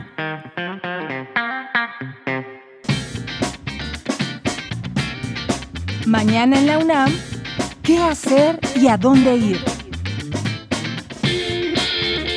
Te recomendamos la puesta en escena Departamento 4B, original de las dramaturgas Jimena M. Vázquez y Wendy Hernández, bajo la dirección de Gina Botello y producción de la compañía de teatro Caracola. En el Departamento 4B, los electrodomésticos cobran vida. No te pierdas esta divertida puesta en escena que se encuentra disponible en el canal de Cultura Catlán y Teatro UNAM. Cultura UNAM te invita a conocer y descargar los cuadernos cátedras, creados para informar, compartir, socializar y promover el contenido y la producción de las cátedras extraordinarias de Cultura UNAM. Este material documenta cruces transversales entre las cátedras y donde éstas, a su vez, pueden ser conocidas, utilizadas y divulgadas. Descarga los cuadernos cátedras de manera gratuita en el sitio oficial www.cuadernoscátedras.unam.mx. El antiguo Colegio de San Ildefonso te invita a la presentación del libro Nuevos Estudios sobre Genocidio, que contará con la participación de Adela Cedillo, Daniela Rea y Ramón Vera. Dicha presentación se llevará a cabo el próximo miércoles 28 de julio, en punto de las 19.30 horas, a través de la cuenta oficial de Facebook del antiguo Colegio de San Ildefonso. Consulta la cartelera de actividades de este recinto universitario y recuerda, la prevención es tarea de todos. No asistas a reuniones sociales o lugares muy concurridos para evitar la propagación de la COVID-19. Para Prisma RU, Daniel Olivares Aranda.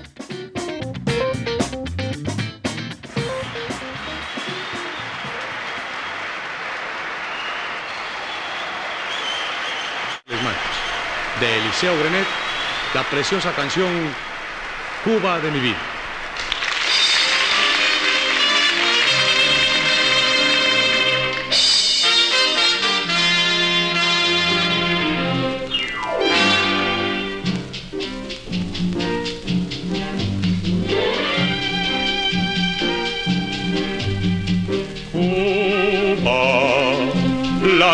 Claro cielo, la del verde suelo y el ardiente sol.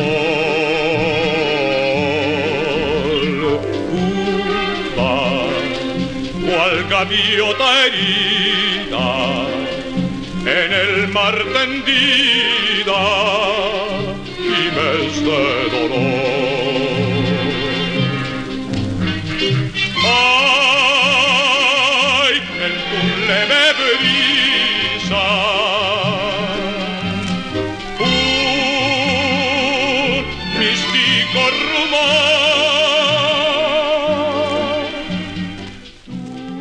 Bien, pues estamos de regreso. Muchas gracias. Gracias por continuar con nosotros. Ahí me escucho. No sé si me está escuchando. Allá.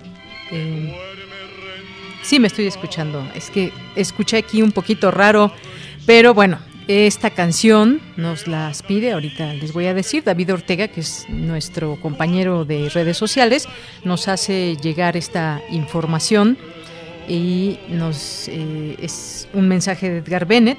Nos dice Deyanira, equipo, como siempre, un gusto escucharlos.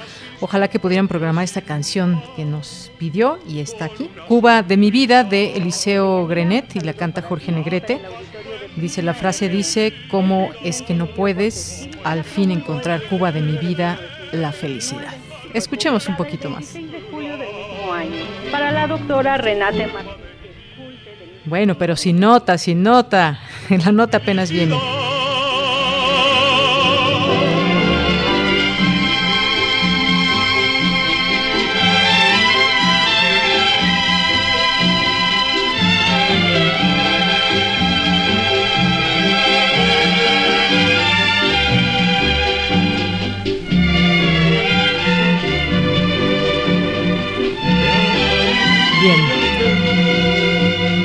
Pues ahí está esta, esta canción que nos pidió Edgar Bennett y pues sí, muchas pasiones que destapa este tema que tiene que ver con, con Cuba, voces a favor, voces en contra del gobierno y de cómo se maneja todo el tema del embargo o, bloqueo. Ahí a quienes, decía yo, les, les molesta esta palabra de utilizar bloqueo.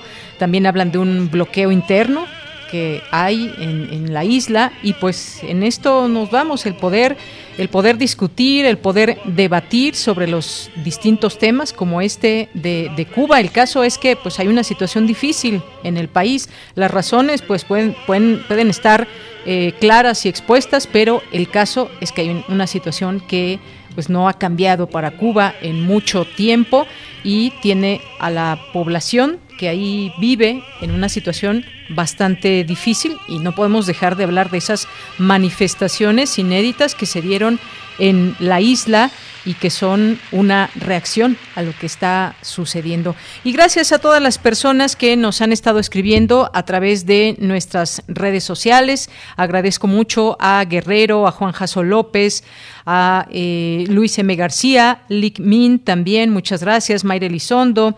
Nos dice, si uno ya vacunado respeta las medidas sanitarias, requerirá menos esfuerzos y así podrá haber más vacunas disponibles para otros. Qué importante es la conciencia del bienestar colectivo. Efectivamente, Mayra, esto es un tema que debemos pensar en la colectividad y debemos pensar que nuestra, eh, nuestras acciones individuales afectan o contribuyen para bien a nuestra comunidad.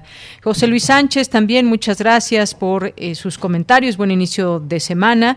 Nos dice que pues hay que criticar, también dar razones de por qué las autoridades de la UNAM no determinan ya el regreso a clases presenciales. Gracias, José Luis. José Ramón Ramírez, Diogenito, también muchas gracias. Nos dice una visión muy particular de lo que sucede en Cuba, la cual contrasta con la que pareciera la única visión totalmente opuesta de la radio y prensa comercial. Necesitamos ambas y más equilibradas. Efectivamente, escucharnos a todos es importante, escuchar esas distintas eh, posturas que, que hay y pues un tema también siempre muy muy polémico. Si nos vamos a estudiar y a ver lo que ha pasado en la historia del pueblo cubano muchas muchas cosas que, decir.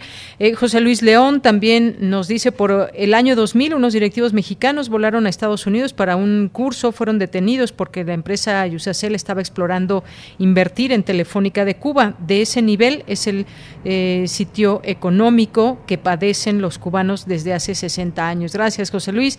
Oscar Sánchez también, muchas gracias. Gracias a Mayra que nos dice, excelente la invitación de Ángel Guerra para hablar de Cuba. Despertó también mi pasión que vuelva a Radio UNAM y de acuerdo, quien no entiende la gravedad de y la crueldad del bloqueo a Cuba no entiende lo que realmente pasa ahí. Muchas gracias, Mayra. José Luis León también nos dice, efectivamente, Estados Unidos tiene que quitar el bloqueo y derogar la ley extraterritorial Helms-Burton para que Cuba no viva esta situación de excepción. Entonces, las corrientes políticas de Cuba se moverán como en otros países sin la presión de estar sitiados económicamente. Y, bueno, algo que también las voces críticas señalan, dicen, bueno, ¿por qué no migrar? ¿Cuál puede ser esta solución o este cambio profundo para Cuba? Algunos aluden al bipartidismo, a pues a que exista democracia. Algunos pondrán el dedo en, en el renglón y dirán, bueno, pues es que ya hay democracia en Cuba, la hay, la hay. Eh, esto también es un punto importante. Deberíamos hacer aquí un, debate entre voces a favor o en contra del gobierno cubano para escuchar esas distintas eh, posturas. Gracias, José Luis. David Castillo, también muchas gracias por estar aquí. Guadalupe, dice Prisma muy libertario, jeje. Eh, Jesús Abraham, dice es un placer escuchar de nuevo. Muchas gracias, Jesús. Qué gran entrevista a Ángel Guerra Guerra en relación al bloqueo que ejerce Cuba a Estados Unidos, no, más bien al revés. Queda claro que la única forma que mejore la situación en la isla, en la isla, es que se elimine el bloqueo. Saludos, gracias. Jesús Carlos Yatotli, también Alejandro Cardiel, Oscar Sánchez nos dice qué participación tan importante e interesante. Eh, de Cuba. Nuevamente estas opiniones e información aportan para tener un balance de lo que está ocurriendo, como en nuestro país. Entre todas las opiniones está la verdad. Gaby Pterix, Salvador Medina, también nos dice buenas tardes, gracias por informarnos de los acontecimientos. Eh, Andrea Esmar, bienvenida, muchas gracias Andrea, espero que haya descansado en las vacaciones, pues a veces uno no descansa, pero ya la oportunidad de hacer otras actividades también es, es, importante. Muchas gracias, Andrea, que también le manda saludos a, a, Vicky por su trabajo en el programa y a todo el equipo. Gracias, Andrea. David Castillo, también muchas gracias. Otto Cázares en un momento nos va a platicar de Juegos Olímpicos que están ocurriendo mañana una de dos cartografías. En un momento más lo escuchamos. Rosario Durán Martínez también, Adrián Couso, le mandamos muchos saludos. Muchas gracias. Gracias, eh, Diogenito. Diogenito, bienvenida de vuelta y que excelentemente cubierta por Vicky. Muchas gracias, Diogenito, y gracias a Vicky, por supuesto. Mario Navarrete Villarreal, aquí ya con los videos acostumbrados, en esta ocasión de flores, si no mal veo por ahí algunas suculentas, muchas gracias. Rosario Durán Martínez, también muchas gracias, aquí muy colorida esta fotografía que nos manda. Eh, José Ramón, eh, también muchos saludos, y a todos los que se sumen, los seguimos leyendo con el gusto de siempre y de todos los días que están aquí atentos. Y a quienes no pueden escribirnos, también les mandamos muchos saludos. Sabemos que están ahí atentos, parando, parando oreja de lo que sucede a través de Prisma RU en Radio UNAM. Nos dice el Mink, por otro lado, nosotros no estamos en la situación, no podemos opinar del gobierno de Cuba, sinceramente. Dice, nosotros que no estamos en la situación, no podemos opinar del gobierno en Cuba, sinceramente. Muchas gracias, gracias por todos sus comentarios y opiniones. Pues nos vamos ahora a la información. Hoy se conmemora el 92 aniversario de la entrada en vigor de la ley orgánica de la Universidad Nacional y Cristina Godínez nos tiene la información. Adelante, Cristina. Así es, Deyanira, un saludo para ti y para el auditorio de Prisma RU. El presidente Emilio Portes Gil la promulgó el 10 de julio de 1929 y fue publicada el 26 de julio del mismo año. Para la doctora Renate Marcisque Esculte del Instituto de Investigaciones sobre la Universidad y la Educación de la UNAM, esta normatividad se inscribe en una época de lucha de la autonomía universitaria en América Latina. Como antecedentes tenemos el movimiento de Córdoba en Argentina de 1918, aunque en México otras instituciones de educación superior obtuvieron su autonomía antes, como la Universidad Autónoma de Sinaloa y la Universidad Michoacana de San Nicolás de Hidalgo.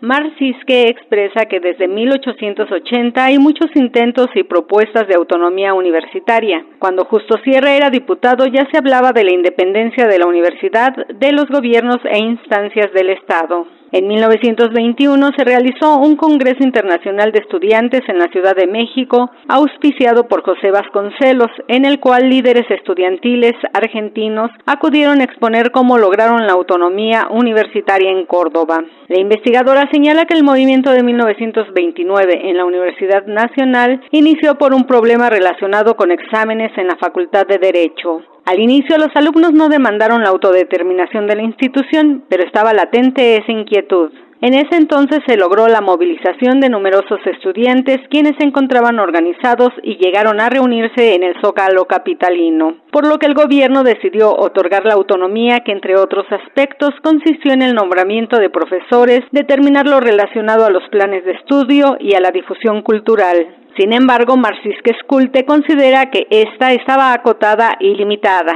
Fue a partir de la Ley Orgánica de 1945 cuando la universidad gozó de mayor autonomía. Se reconoció la libertad de cátedra, se estableció que las autoridades universitarias nombraran a sus mandos y que decidieran cómo usar el presupuesto. La académica comenta que esta ley orgánica es la que permanece vigente. De Yanira, este es mi reporte. Buenas tardes. Muchas gracias, gracias Cristina Godínez por esta información.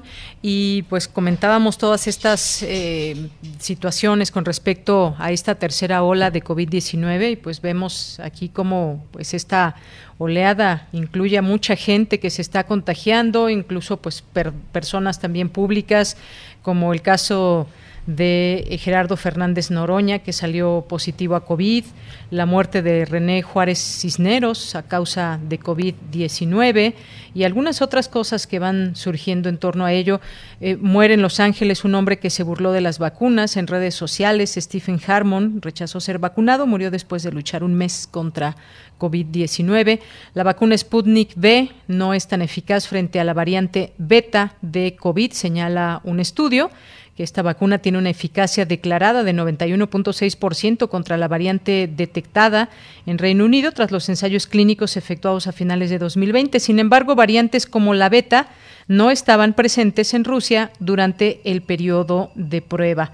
Bien, pues algunas noticias en torno también a este tema de eh, COVID-19. Nos vamos ahora con Cindy Pérez Ramírez, afirma experto que en materia de reciclaje se necesitan estímulos más que sanciones. Adelante, Cindy, buenas tardes. ¿Qué tal, Deyanira? Muy buenas tardes a ti y a todo el auditorio. En México se generan 42 millones de toneladas de residuos sólidos urbanos al año y únicamente se recicla el 14%. Además, 70% de la basura termina en rellenos sanitarios que en numerosas ocasiones son tiraderos a cielo abierto, lo que ocasiona contaminación del suelo y el agua, así como afectaciones para la salud, afirmó Arcadio Monroy Ata, académico de la Facultad de Estudios Superiores Zaragoza. El también responsable de la unidad de Investigación en Ecología Vegetal de la entidad, señaló que el principal obstáculo para el reciclaje de los desechos es que no se separan desde su origen y al mezclarlos pierden su valor y se convierten en basura. Tiene que haber un estímulo positivo, porque si no la gente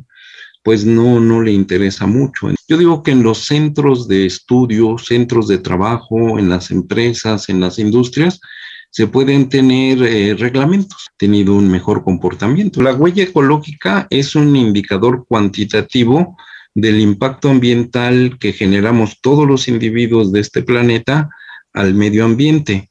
¿Cómo se mide? Es un indicador cuantitativo. Es la superficie de tierra o de mar que requiere cualquier individuo para satisfacer sus necesidades básicas. De los residuos sólidos que se generan en el país, la mayoría, 53%, son orgánicos, los cuales además son húmedos porque se consume una cantidad importante de cítricos y otras frutas, y eso contribuye a que sean más pesados. En Europa, donde no son tan húmedos, por ejemplo, se incineran para producir energía eléctrica. Arcadio Monroy explicó que hace 10 años la huella ecológica era de 1.6 hectáreas para cada humano, el umbral de sustentabilidad a nivel global, es decir, alrededor de campo y medio de fútbol. El problema es que la huella ecológica en los países, sobre todo desarrollados, es de 8 a 10 hectáreas por persona, lo que significa que consumen más bienes, productos y servicios y generan el doble de basura. Sobre todo el, el CO2, el dióxido de carbono que deriva de de la quema de combustibles fósiles ya no lo absorbe la tierra, ya no lo absorbe los dos grandes sumideros que existen, uno es el océano y otro es, es la vegetación. Entonces hay más CO2 del que se puede absorber. Aumentó este dióxido de carbono y ¿qué es lo que ocurre? Pues esto es el origen del calentamiento global. Y este calentamiento global ha llevado a lo que se llama polarización del clima.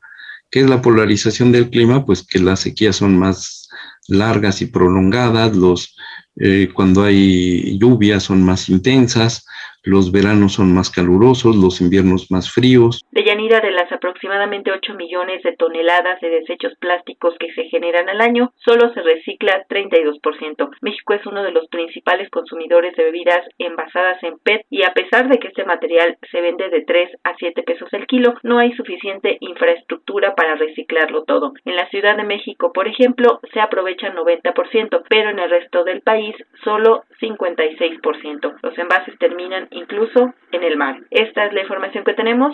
Muy buenas tardes. Bien, pues muchas gracias. Gracias, Cindy. Continuamos. Relatamos al mundo. Relatamos al mundo.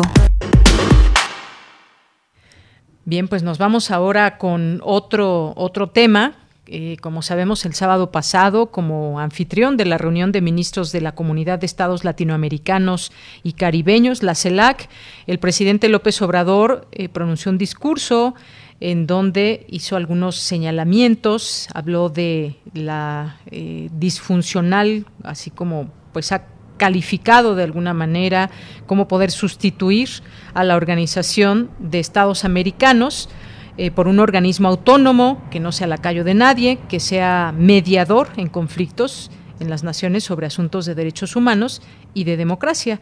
Eh, y pero a petición y aceptación de las partes.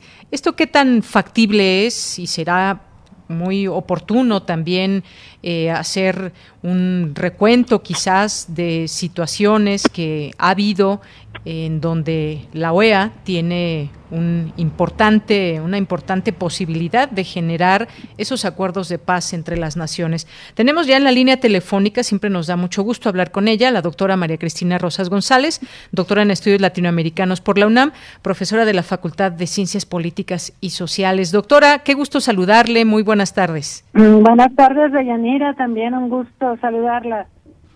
Pues doctora, ¿qué le parece esto de primero quizás detenernos en esa labor que lleva a cabo la Organización de Estados Americanos y qué opinión le merece, pues esa idea de crear otro organismo. ¿Qué, le parece a usted estas declaraciones del presidente López Obrador frente a este organismo internacional? Mm, mire, históricamente la OEA ha sido muy criticada por diversos países latinoamericanos en distintos momentos se critica su falta de autonomía respecto a Estados Unidos, se critica que está en Washington, en la capital de Estados Unidos, se critica que tenemos poco margen de maniobra los latinoamericanos, se, se ha hecho incluso una metáfora donde se compara la OEA con el tiburón y los pececillos. Lo cierto es que mm, la OEA es producto de un diálogo muy largo, es verdad que nació después de la Segunda Guerra Mundial, pero recordamos todas las reuniones panamericanas que fueron convocadas por Estados Unidos con este espíritu de reforzar su presencia en el continente. Efectivamente, Estados Unidos es el que paga gran parte del sostenimiento financiero del organismo y es que permea sus políticas. Eh, pero bueno, nosotros cuando ingresamos a la OEA, y cuando digo nosotros, me refiero a las naciones latinoamericanas y caribeñas, aceptamos ese juego, aceptamos esas reglas. Ahora, la OEA eh, también es como el organismo madre de muchas iniciativas. Me acuerdo mucho, ahora que escuchaba al presidente López Obrador, me acuerdo mucho de lo que pasó hace 20 años de Yanira, y seguramente usted también lo recuerda en nuestro auditorio. Cuando Vicente Fox, en ese momento presidente de México, viajó a Washington, fue a la OEA en una visita de Estado, estuvo por allá en, la capital de Estados Unidos, visitó la OEA para anunciar que el TIAR, que es uno de los mecanismos que en cierta forma depende de la OEA, el Tratado Interamericano de Asistencia Recíproca, una alianza militar que alberga a, a los países latinoamericanos o albergaba a gran parte de los países latinoamericanos, Dijo Fox que ese TIAR, que esa alianza militar ya no servía, ya no respondía a los intereses de los miembros y anunció que México se retiraría. Esto lo hizo una semana antes de los ataques terroristas del 11 de septiembre. lo mencionó porque obviamente Vicente Fox no podía saber que a la siguiente semana de sus dichos iba a haber ataques terroristas contra Estados Unidos y tampoco podía saber cuál iba a ser la reacción de Brasil. Brasil es un antagonista de México tradicional e histórico. Brasil lo que hizo fue invocar al TIAR, porque hay una cláusula en estas alianzas militares, la hay en la OTAN, la hay en el ANSUS, la hay en el TIAR, que establece que si uno de los miembros es atacado, todos deben responder contra el atacante. Entonces Brasil nos madrugó, invocó esta cláusula del TIAR y México quedó muy mal parado. ¿Por qué lo menciono? Porque yo creo que si vamos a impugnar a la OEA y, queremos otro organismo, ya deberíamos de tener este organismo debidamente estructurado, con reglas distintas, resolviendo cuestiones tan importantes como la sede, porque eso puede ser fuente de conflicto, y también el tema de los dineros de Yanira.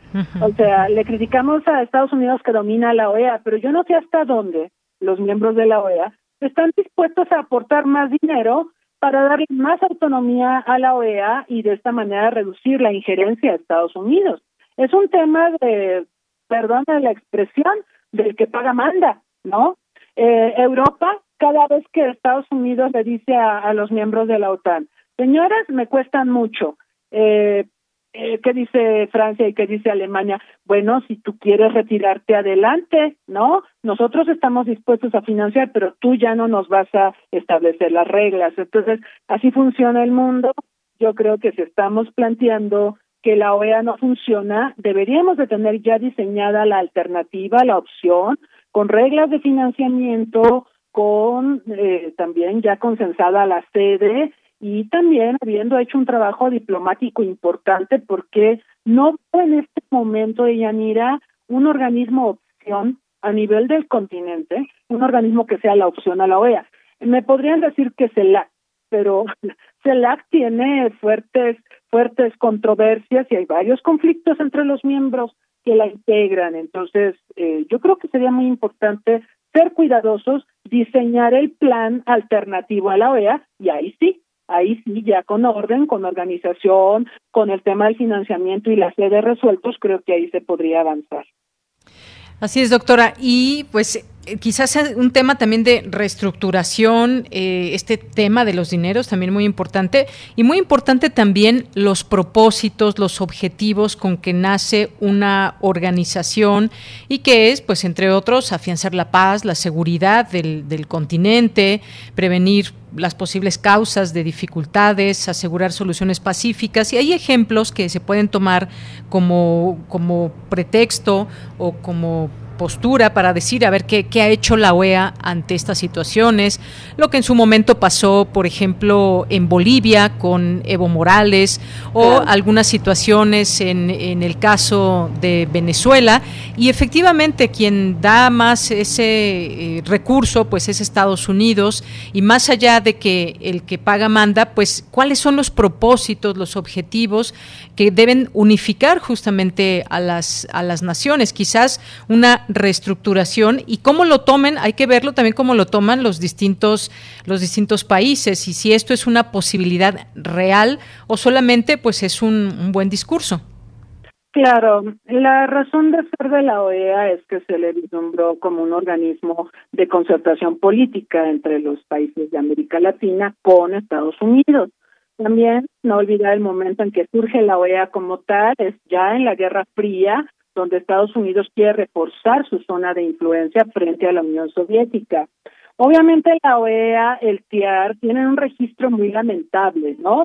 Este, por ejemplo, la injerencia de Estados Unidos en asuntos latinoamericanos, este, lo que pasó en Cuba, lo que pasó en República Dominicana, o incluso la guerra de Malvinas, donde Estados Unidos le dio la espalda a Argentina, siendo que Argentina es su aliado en el TIAR, y prefirió Estados Unidos apoyar a otro aliado que considera más importante de otra alianza que es más importante como la OTAN.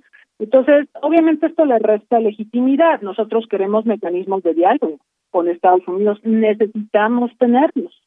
Pero eh, yo creo que la OEA sí necesita revitalizarse. Me acuerdo de hace unos unas semanas cuando el presidente Macron se refería a la OTAN como un organismo con muerte cerebral. Yo no sé si la OEA está en muerte cerebral o está en terapia intensiva, pero sí tiene que reformularse, reformular sus objetivos, su razón de ser y sobre todo ser empática con sus miembros, es decir, concertar posturas. Para eso existe. Y si esa función ya está cubriendo, pues eso explicaría también el malestar y el descontento que hay respecto a este organismo. Claro, pues sí, sí, razones muy importantes. El que se empiece a hablar de esto es que algo, algo pueda, pueda pasar y que se retomen en todo caso esos firmes objetivos. Otro caso de los que usted, además de los que usted mencionaba, pues puede ser el mismo caso de, de, Cuba, cuando leemos cuáles son las actividades que debe llevar a cabo eh, la Organización de los Estados Americanos, pues entre ellas eh, pues es prevenir posibles causas de dificultades y en este caso pues vemos un país no no es el único por supuesto hay hay dificultades yo creo que en todos los países pero en este caso es un tema que saltó al, al mundo y como hace rato también hablábamos de este de ese tema es un tema polémico es un tema espinoso hablar eh, de Cuba y su gobierno hay voces a favor en contra pero sin embargo también es un un papel que debería tener en todo caso un organismo que está para eso, para promover esas, eh, esas, afianzar la paz, la seguridad en el continente, dificultades, eh, saber distender o tender esos puentes. Eh, otro tema, pues, es el caso de Cuba. Claro, eh, yo diría que es muy preocupante el escenario regional que estamos presenciando. No solo estas protestas en Cuba, la, la crisis que está teniendo. Hay que recordar que Cuba tiene una relación estrecha con Venezuela y que Venezuela solía darle un subsidio económico cuantioso, por lo menos cuando los petroprecios estaban en buenas condiciones, pues sí había un subsidio cuantioso y recordamos toda esta relación de Hugo Chávez con Fidel Castro. Sin embargo, sabemos que los petroprecios han caído y se ha reducido el subsidio venezolano a Cuba. Y bueno, Venezuela está en una situación bastante precaria, digo, este, estamos hablando de Cuba, pero veamos a Venezuela. Venezuela mal. Luego, mirando el escenario regional, recordarás que en Haití mataron a balazos al presidente. es monstruoso, es terrible. Eh, y luego, siguiendo con la región, la situación en Nicaragua es muy preocupante, la situación en Colombia es preocupante, la situación en Perú hubo un conflicto postelectoral, que bueno, más o menos se sorteó, pero se ve precaria la situación. Chile, que es uno de los países más estables de la región, también tiene problemas. Entonces, eh, yo creo que aquí esperaríamos que la OEA ayudara a concertar posturas. Este reclamo que hace el presidente López Obrador es legítimo. La OEA tendría que estar presente y no está presente. O no, no se ve claramente un trabajo de concertación o para tratar de solventar las crisis que he mencionado y otras más que están pululando en el ambiente. Así es, doctora. Pues muchas gracias. Queríamos conocer su análisis, su opinión frente a este tema que sin duda es importante. ¿Cuál es ese papel? ¿Hasta dónde se ha perdido el trabajo de la Organización de los Estados Americanos? Así que, pues muchas gracias, doctora, por estar con nosotros aquí en Prisma RU de Radio UNAM.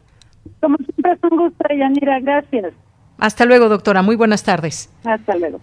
Fue la doctora María Cristina Rosas González, eh, doctora en estudios latinoamericanos por la UNAM, profesora de la Facultad de Ciencias Políticas y Sociales. Continuamos. Porque tu opinión es importante, síguenos en nuestras redes sociales, en Facebook como Prisma RU y en Twitter como arroba PrismaRU.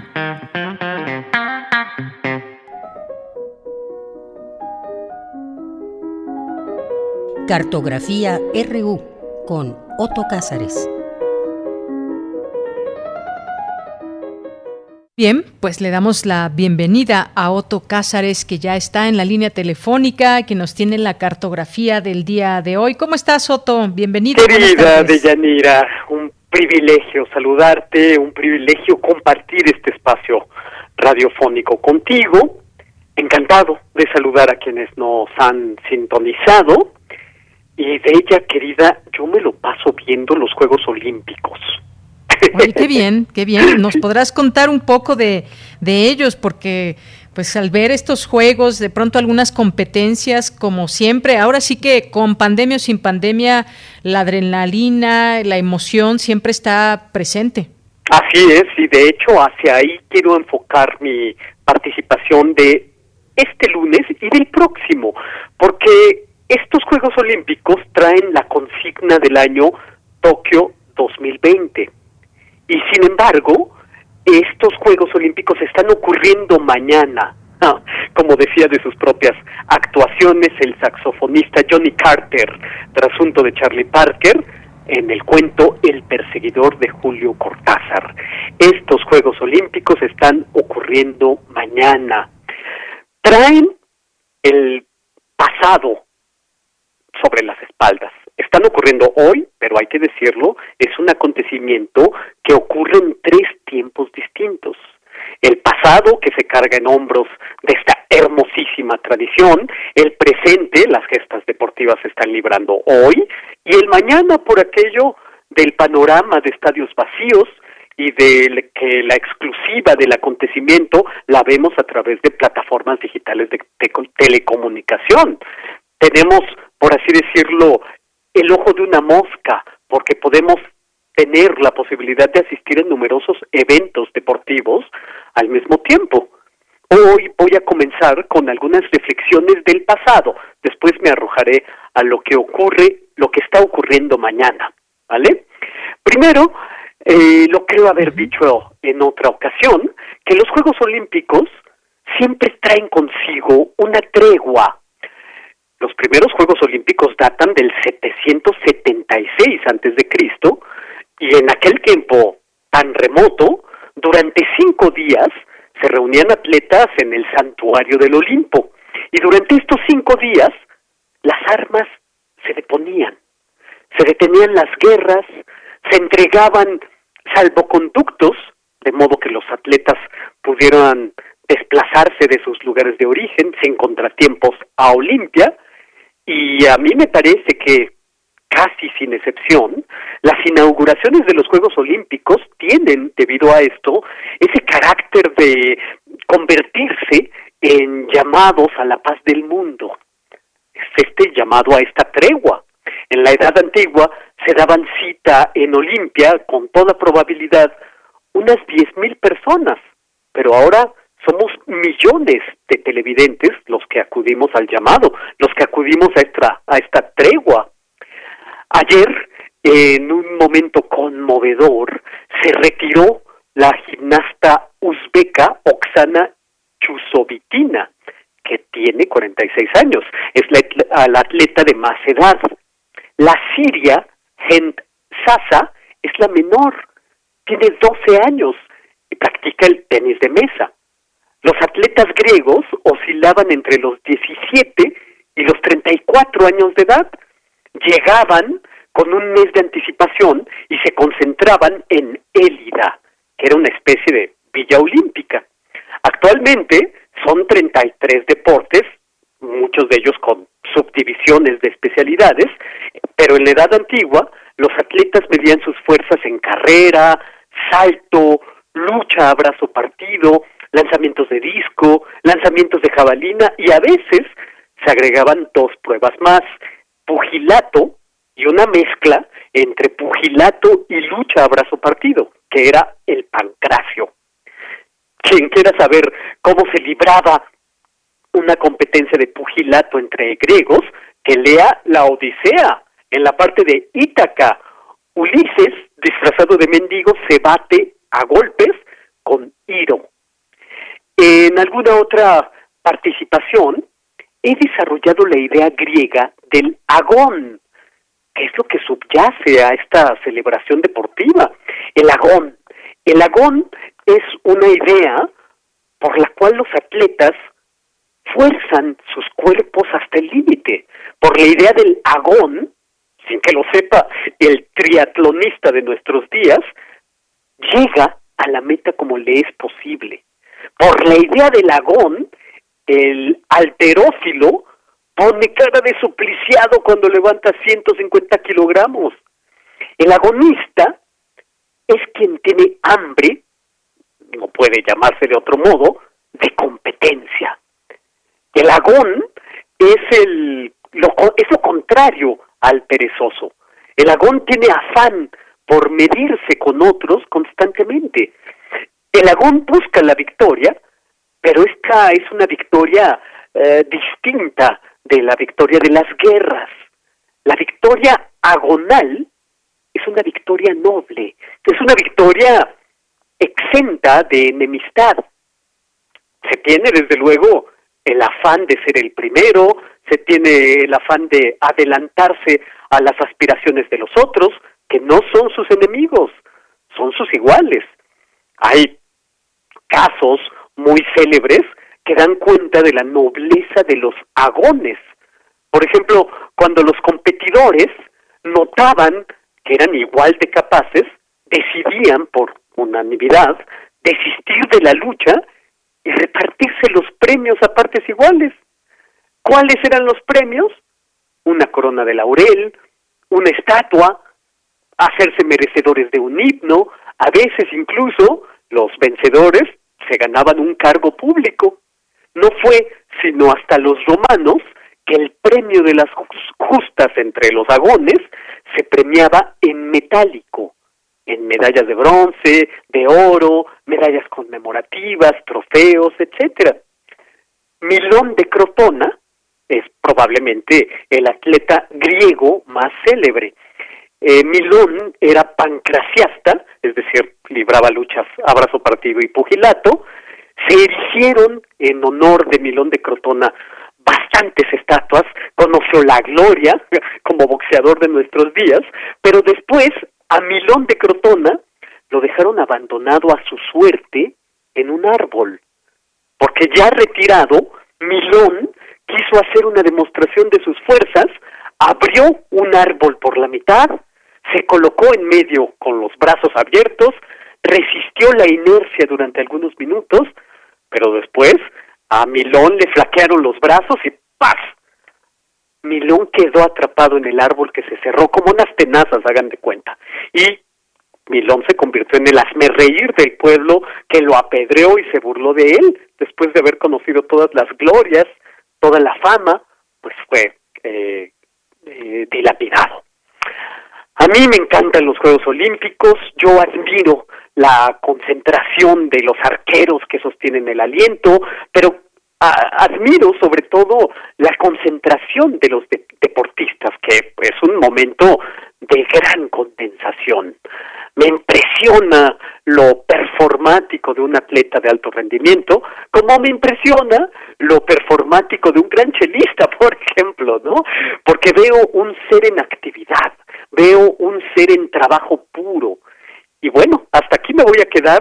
En mi próxima participación voy a esbozar algunas reflexiones sobre los estadios vacíos porque estos Juegos Olímpicos Tokio 2020 están ocurriendo mañana. Esto es lo que yo tengo que decir este lunes 26 de julio de 2021, querida Deyanira. Pues muchas gracias, Soto. Y fíjate que pues hoy hay varias actividades, varias competencias que tendremos que seguir ya hacia, hacia la noche en estos Juegos Olímpicos en Tokio 2020, 26 de julio, mañana también 27 eh, estarán ahí algunas participaciones de, mexicanos. El, el, equipo de softball, por ejemplo, se va a enfrentar al equipo de Canadá para pues buscar la medalla eh, una de las medallas. En softball tendrá oportunidad de, competir por esta medalla de, bronce. Y eso sucederá hoy por ahí de las 11 de la noche, así que no hay que perderlo, Otto, porque... En pues, efecto, porque está el estímulo de ver, pero creo yo que también hay un estímulo de hacer.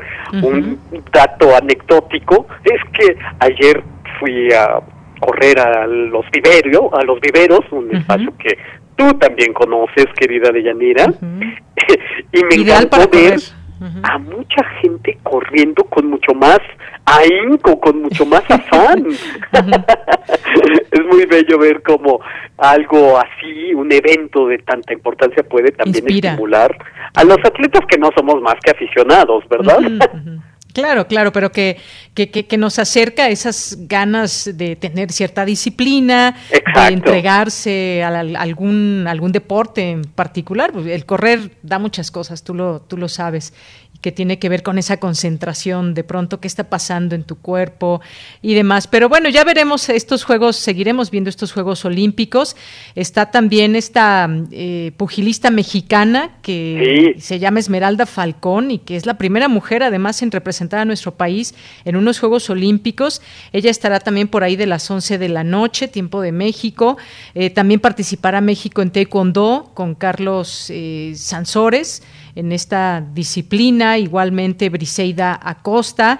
¿Y qué me dices también en el tiro con arco, esta concentración de la que hablabas, ese, ese trabajo puro, como decías, esa concentración con Aida Román, que no es la primera vez que la vemos participar en tiro con arco, eh, el clavados sincronizados, Alejandro Orozco, Gabriela Agúndez, en fin, todavía quedan varios que dan muestra de gran disciplina y de, por supuesto, eh, un trabajo continuado de años para llegar a estos momentos de concentración en los que, pues, cualquier dispersión puede echar abajo el trabajo de muchos años, que me corrijo, no es echar abajo el trabajo de muchos años, pero sí las ansias de la competición pueden, eh, pues, venirse abajo por un momento de desconcentración por los nervios, cuánta presión tienen encima estos atletas, ¿no?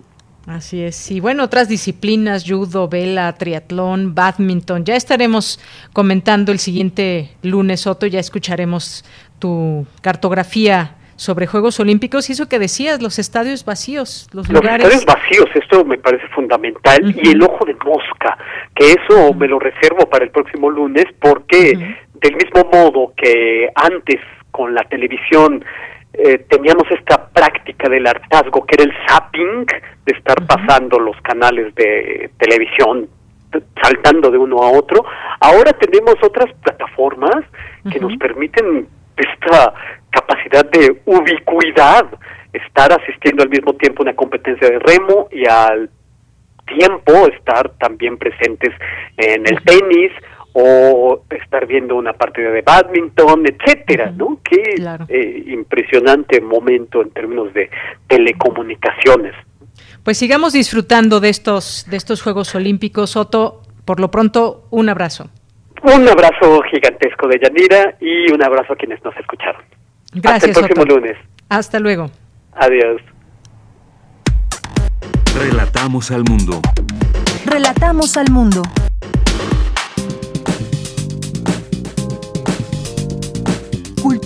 RU.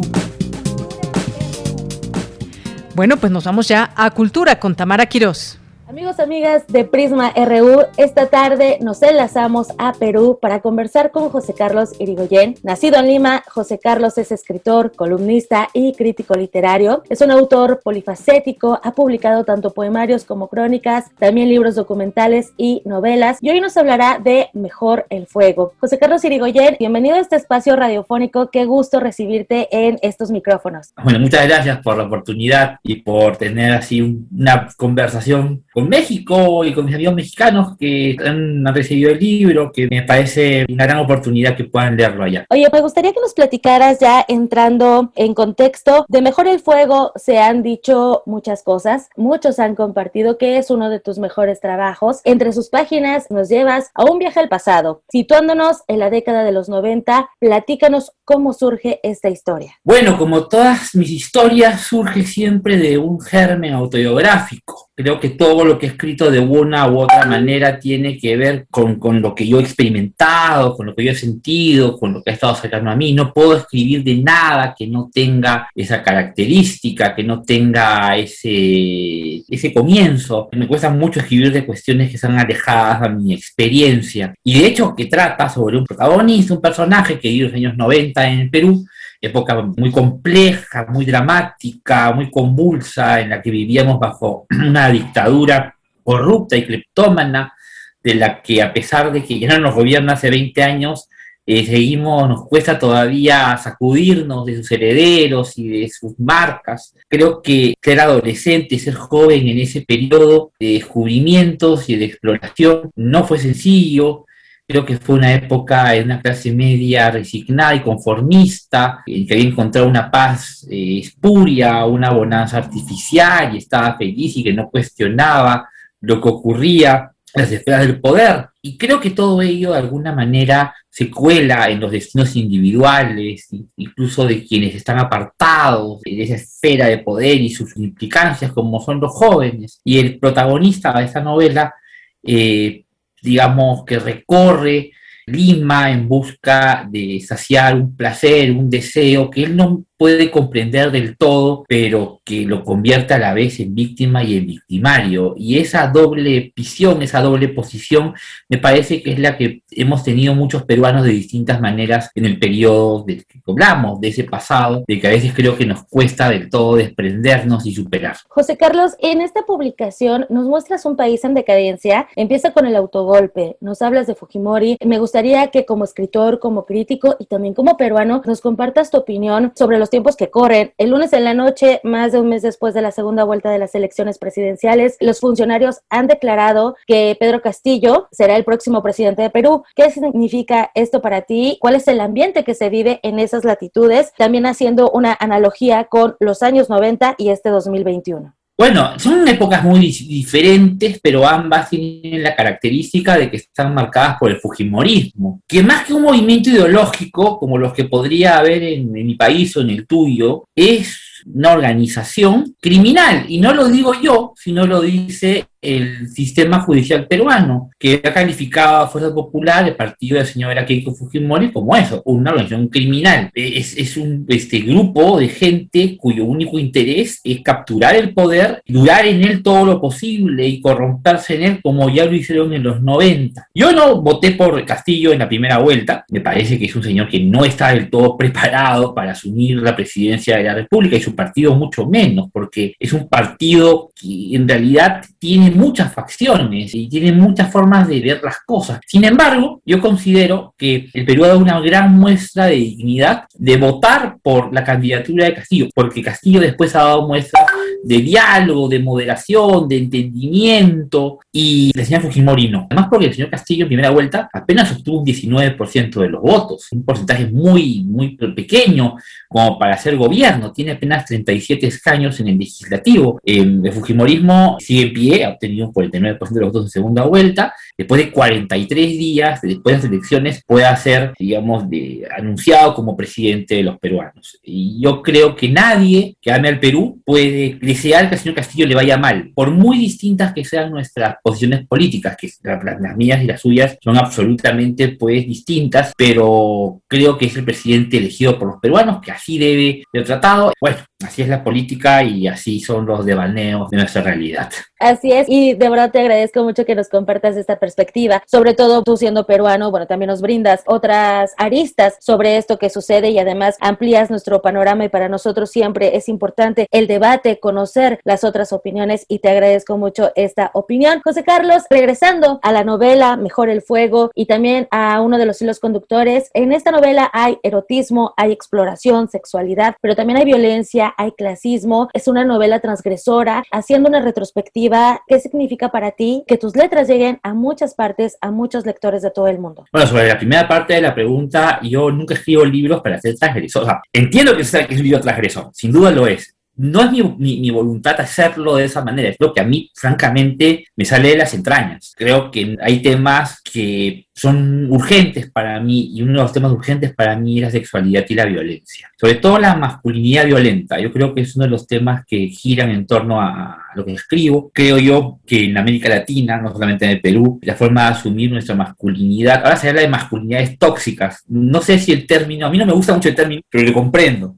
La masculinidad este, latinoamericana suele ser contraproducente, negativa, castradora, para quienes incluso son sus este, abanderados y para quienes viven eh, encerrados en ella. Creo que la visión de una masculinidad siempre amalgamada con la violencia, con la dureza, con el sometimiento, es algo que nos atraviesa, nos domina y a que es muy difícil escapar. Es una de las razones por las cuales, por lo menos en el Perú, porque no conozco tanto otras latitudes, los escritores peruanos hombres suelen tener un tratamiento menos descarnado y menos profundo y menos honesto quizá, aunque a medida de honestidad es difícil de un libro que, que las mujeres. Yo creo que las mujeres asumen el tratamiento de su experiencia corporal, de su experiencia sentimental, de su experiencia sexual, de una manera mucho más clara, de una manera mucho más, digamos, profunda que los hombres. Uno de los intentos, sí conscientes de este libro, ha sido intentar derribar esas barreras que a veces nos impiden decir ciertas cosas, manifestarnos de ciertas maneras. Y en lo que se refiere al clasismo, pues efectivamente el personaje que aquí se, se, se refleja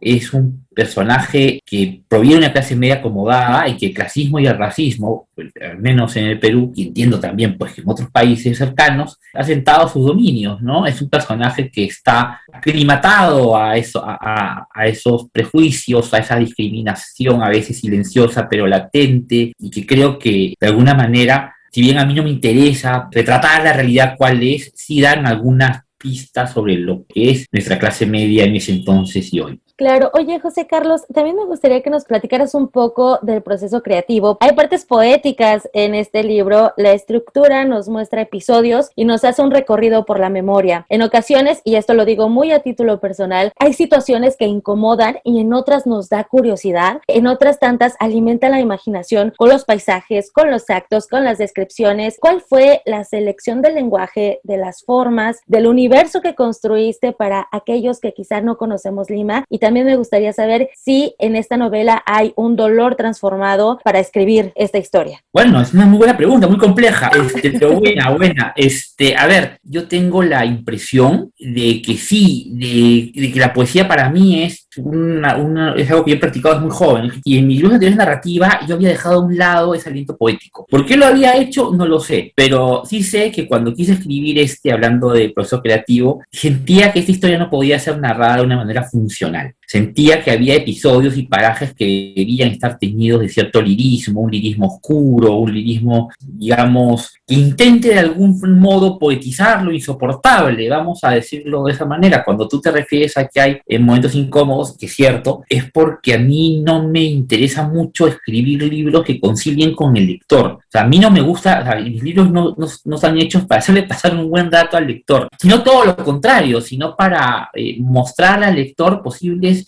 zonas inconfesables que él, él, mismo, como humano que es, mantiene y que le cuesta mirar. Intento obligar al lector, bueno, el lector quiere cerrar el libro, pues es su decisión, a mirar esas zonas y a veces a identificarse con ellas. Pero creo que esa experiencia mezclada con cierto aliento poético puede generar una rara, como tú dices, incómoda belleza, es lo que yo he intentado lograr en ese libro, que haya imágenes, que haya algunas escenas que puedan instalarse en la memoria del lector. Y sobre herida, es una pregunta que me han hecho justamente hace unas horas, y es una pregunta que creo que es un poco inevitable hablar del libro, que efectivamente hay cuestiones autobiográficas dolorosas que han impulsado el libro. El personaje comienza siendo victimizado, ultrajado, y acaba ultrajando en un ciclo de correspondencias, de olor y de violencia y de frustración. De estas partes incómodas, efectivamente, no te hacen cerrar el libro, por muy al contrario, te incomoda y quieres seguir leyendo y quieres seguir sabiendo. Y la verdad es que, bueno, es un goce, disfruté mucho de, de esta lectura.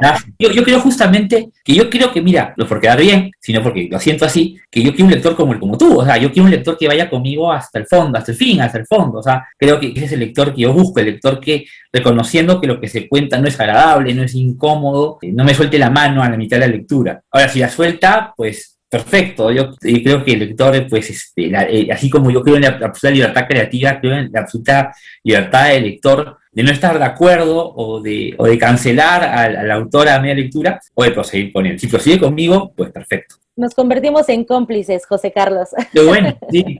Así es. Oye, y bueno, este libro eh, nos llegó eh, bajo el sello de Penguin Random House. Ahora lo podemos leer acá en México. José Carlos Irigoyen, agradezco mucho el tiempo, agradezco mucho este enlace desde Perú para México para que nuestro auditorio conozca más de tu trabajo a través de Mejor el Fuego. Si quieren conocer a través de tus letras los olores, algunas de las calles, paisajes y parte de la situación social de Lima, les recomendamos que se sumerjan en esta publicación. La encuentran con Penguin Random House. Muchísimas gracias, José Carlos, por esta charla y sobre todo por tu tiempo. A ti, muchas gracias, Tamara. Un abrazo fuerte desde Lima. Con esto llegamos al final de esta emisión. Muchas gracias, gracias por estar con nosotros. Que tenga buen inicio de semana, buen regreso a todas las personas que siguen trabajando desde, eh, desde casa, toda la comunidad de eh, la UNAM. Y pues los esperamos mañana en punto de la una. Soy de Yanira Morán. A nombre de todo el equipo, gracias, buenas tardes y buen provecho.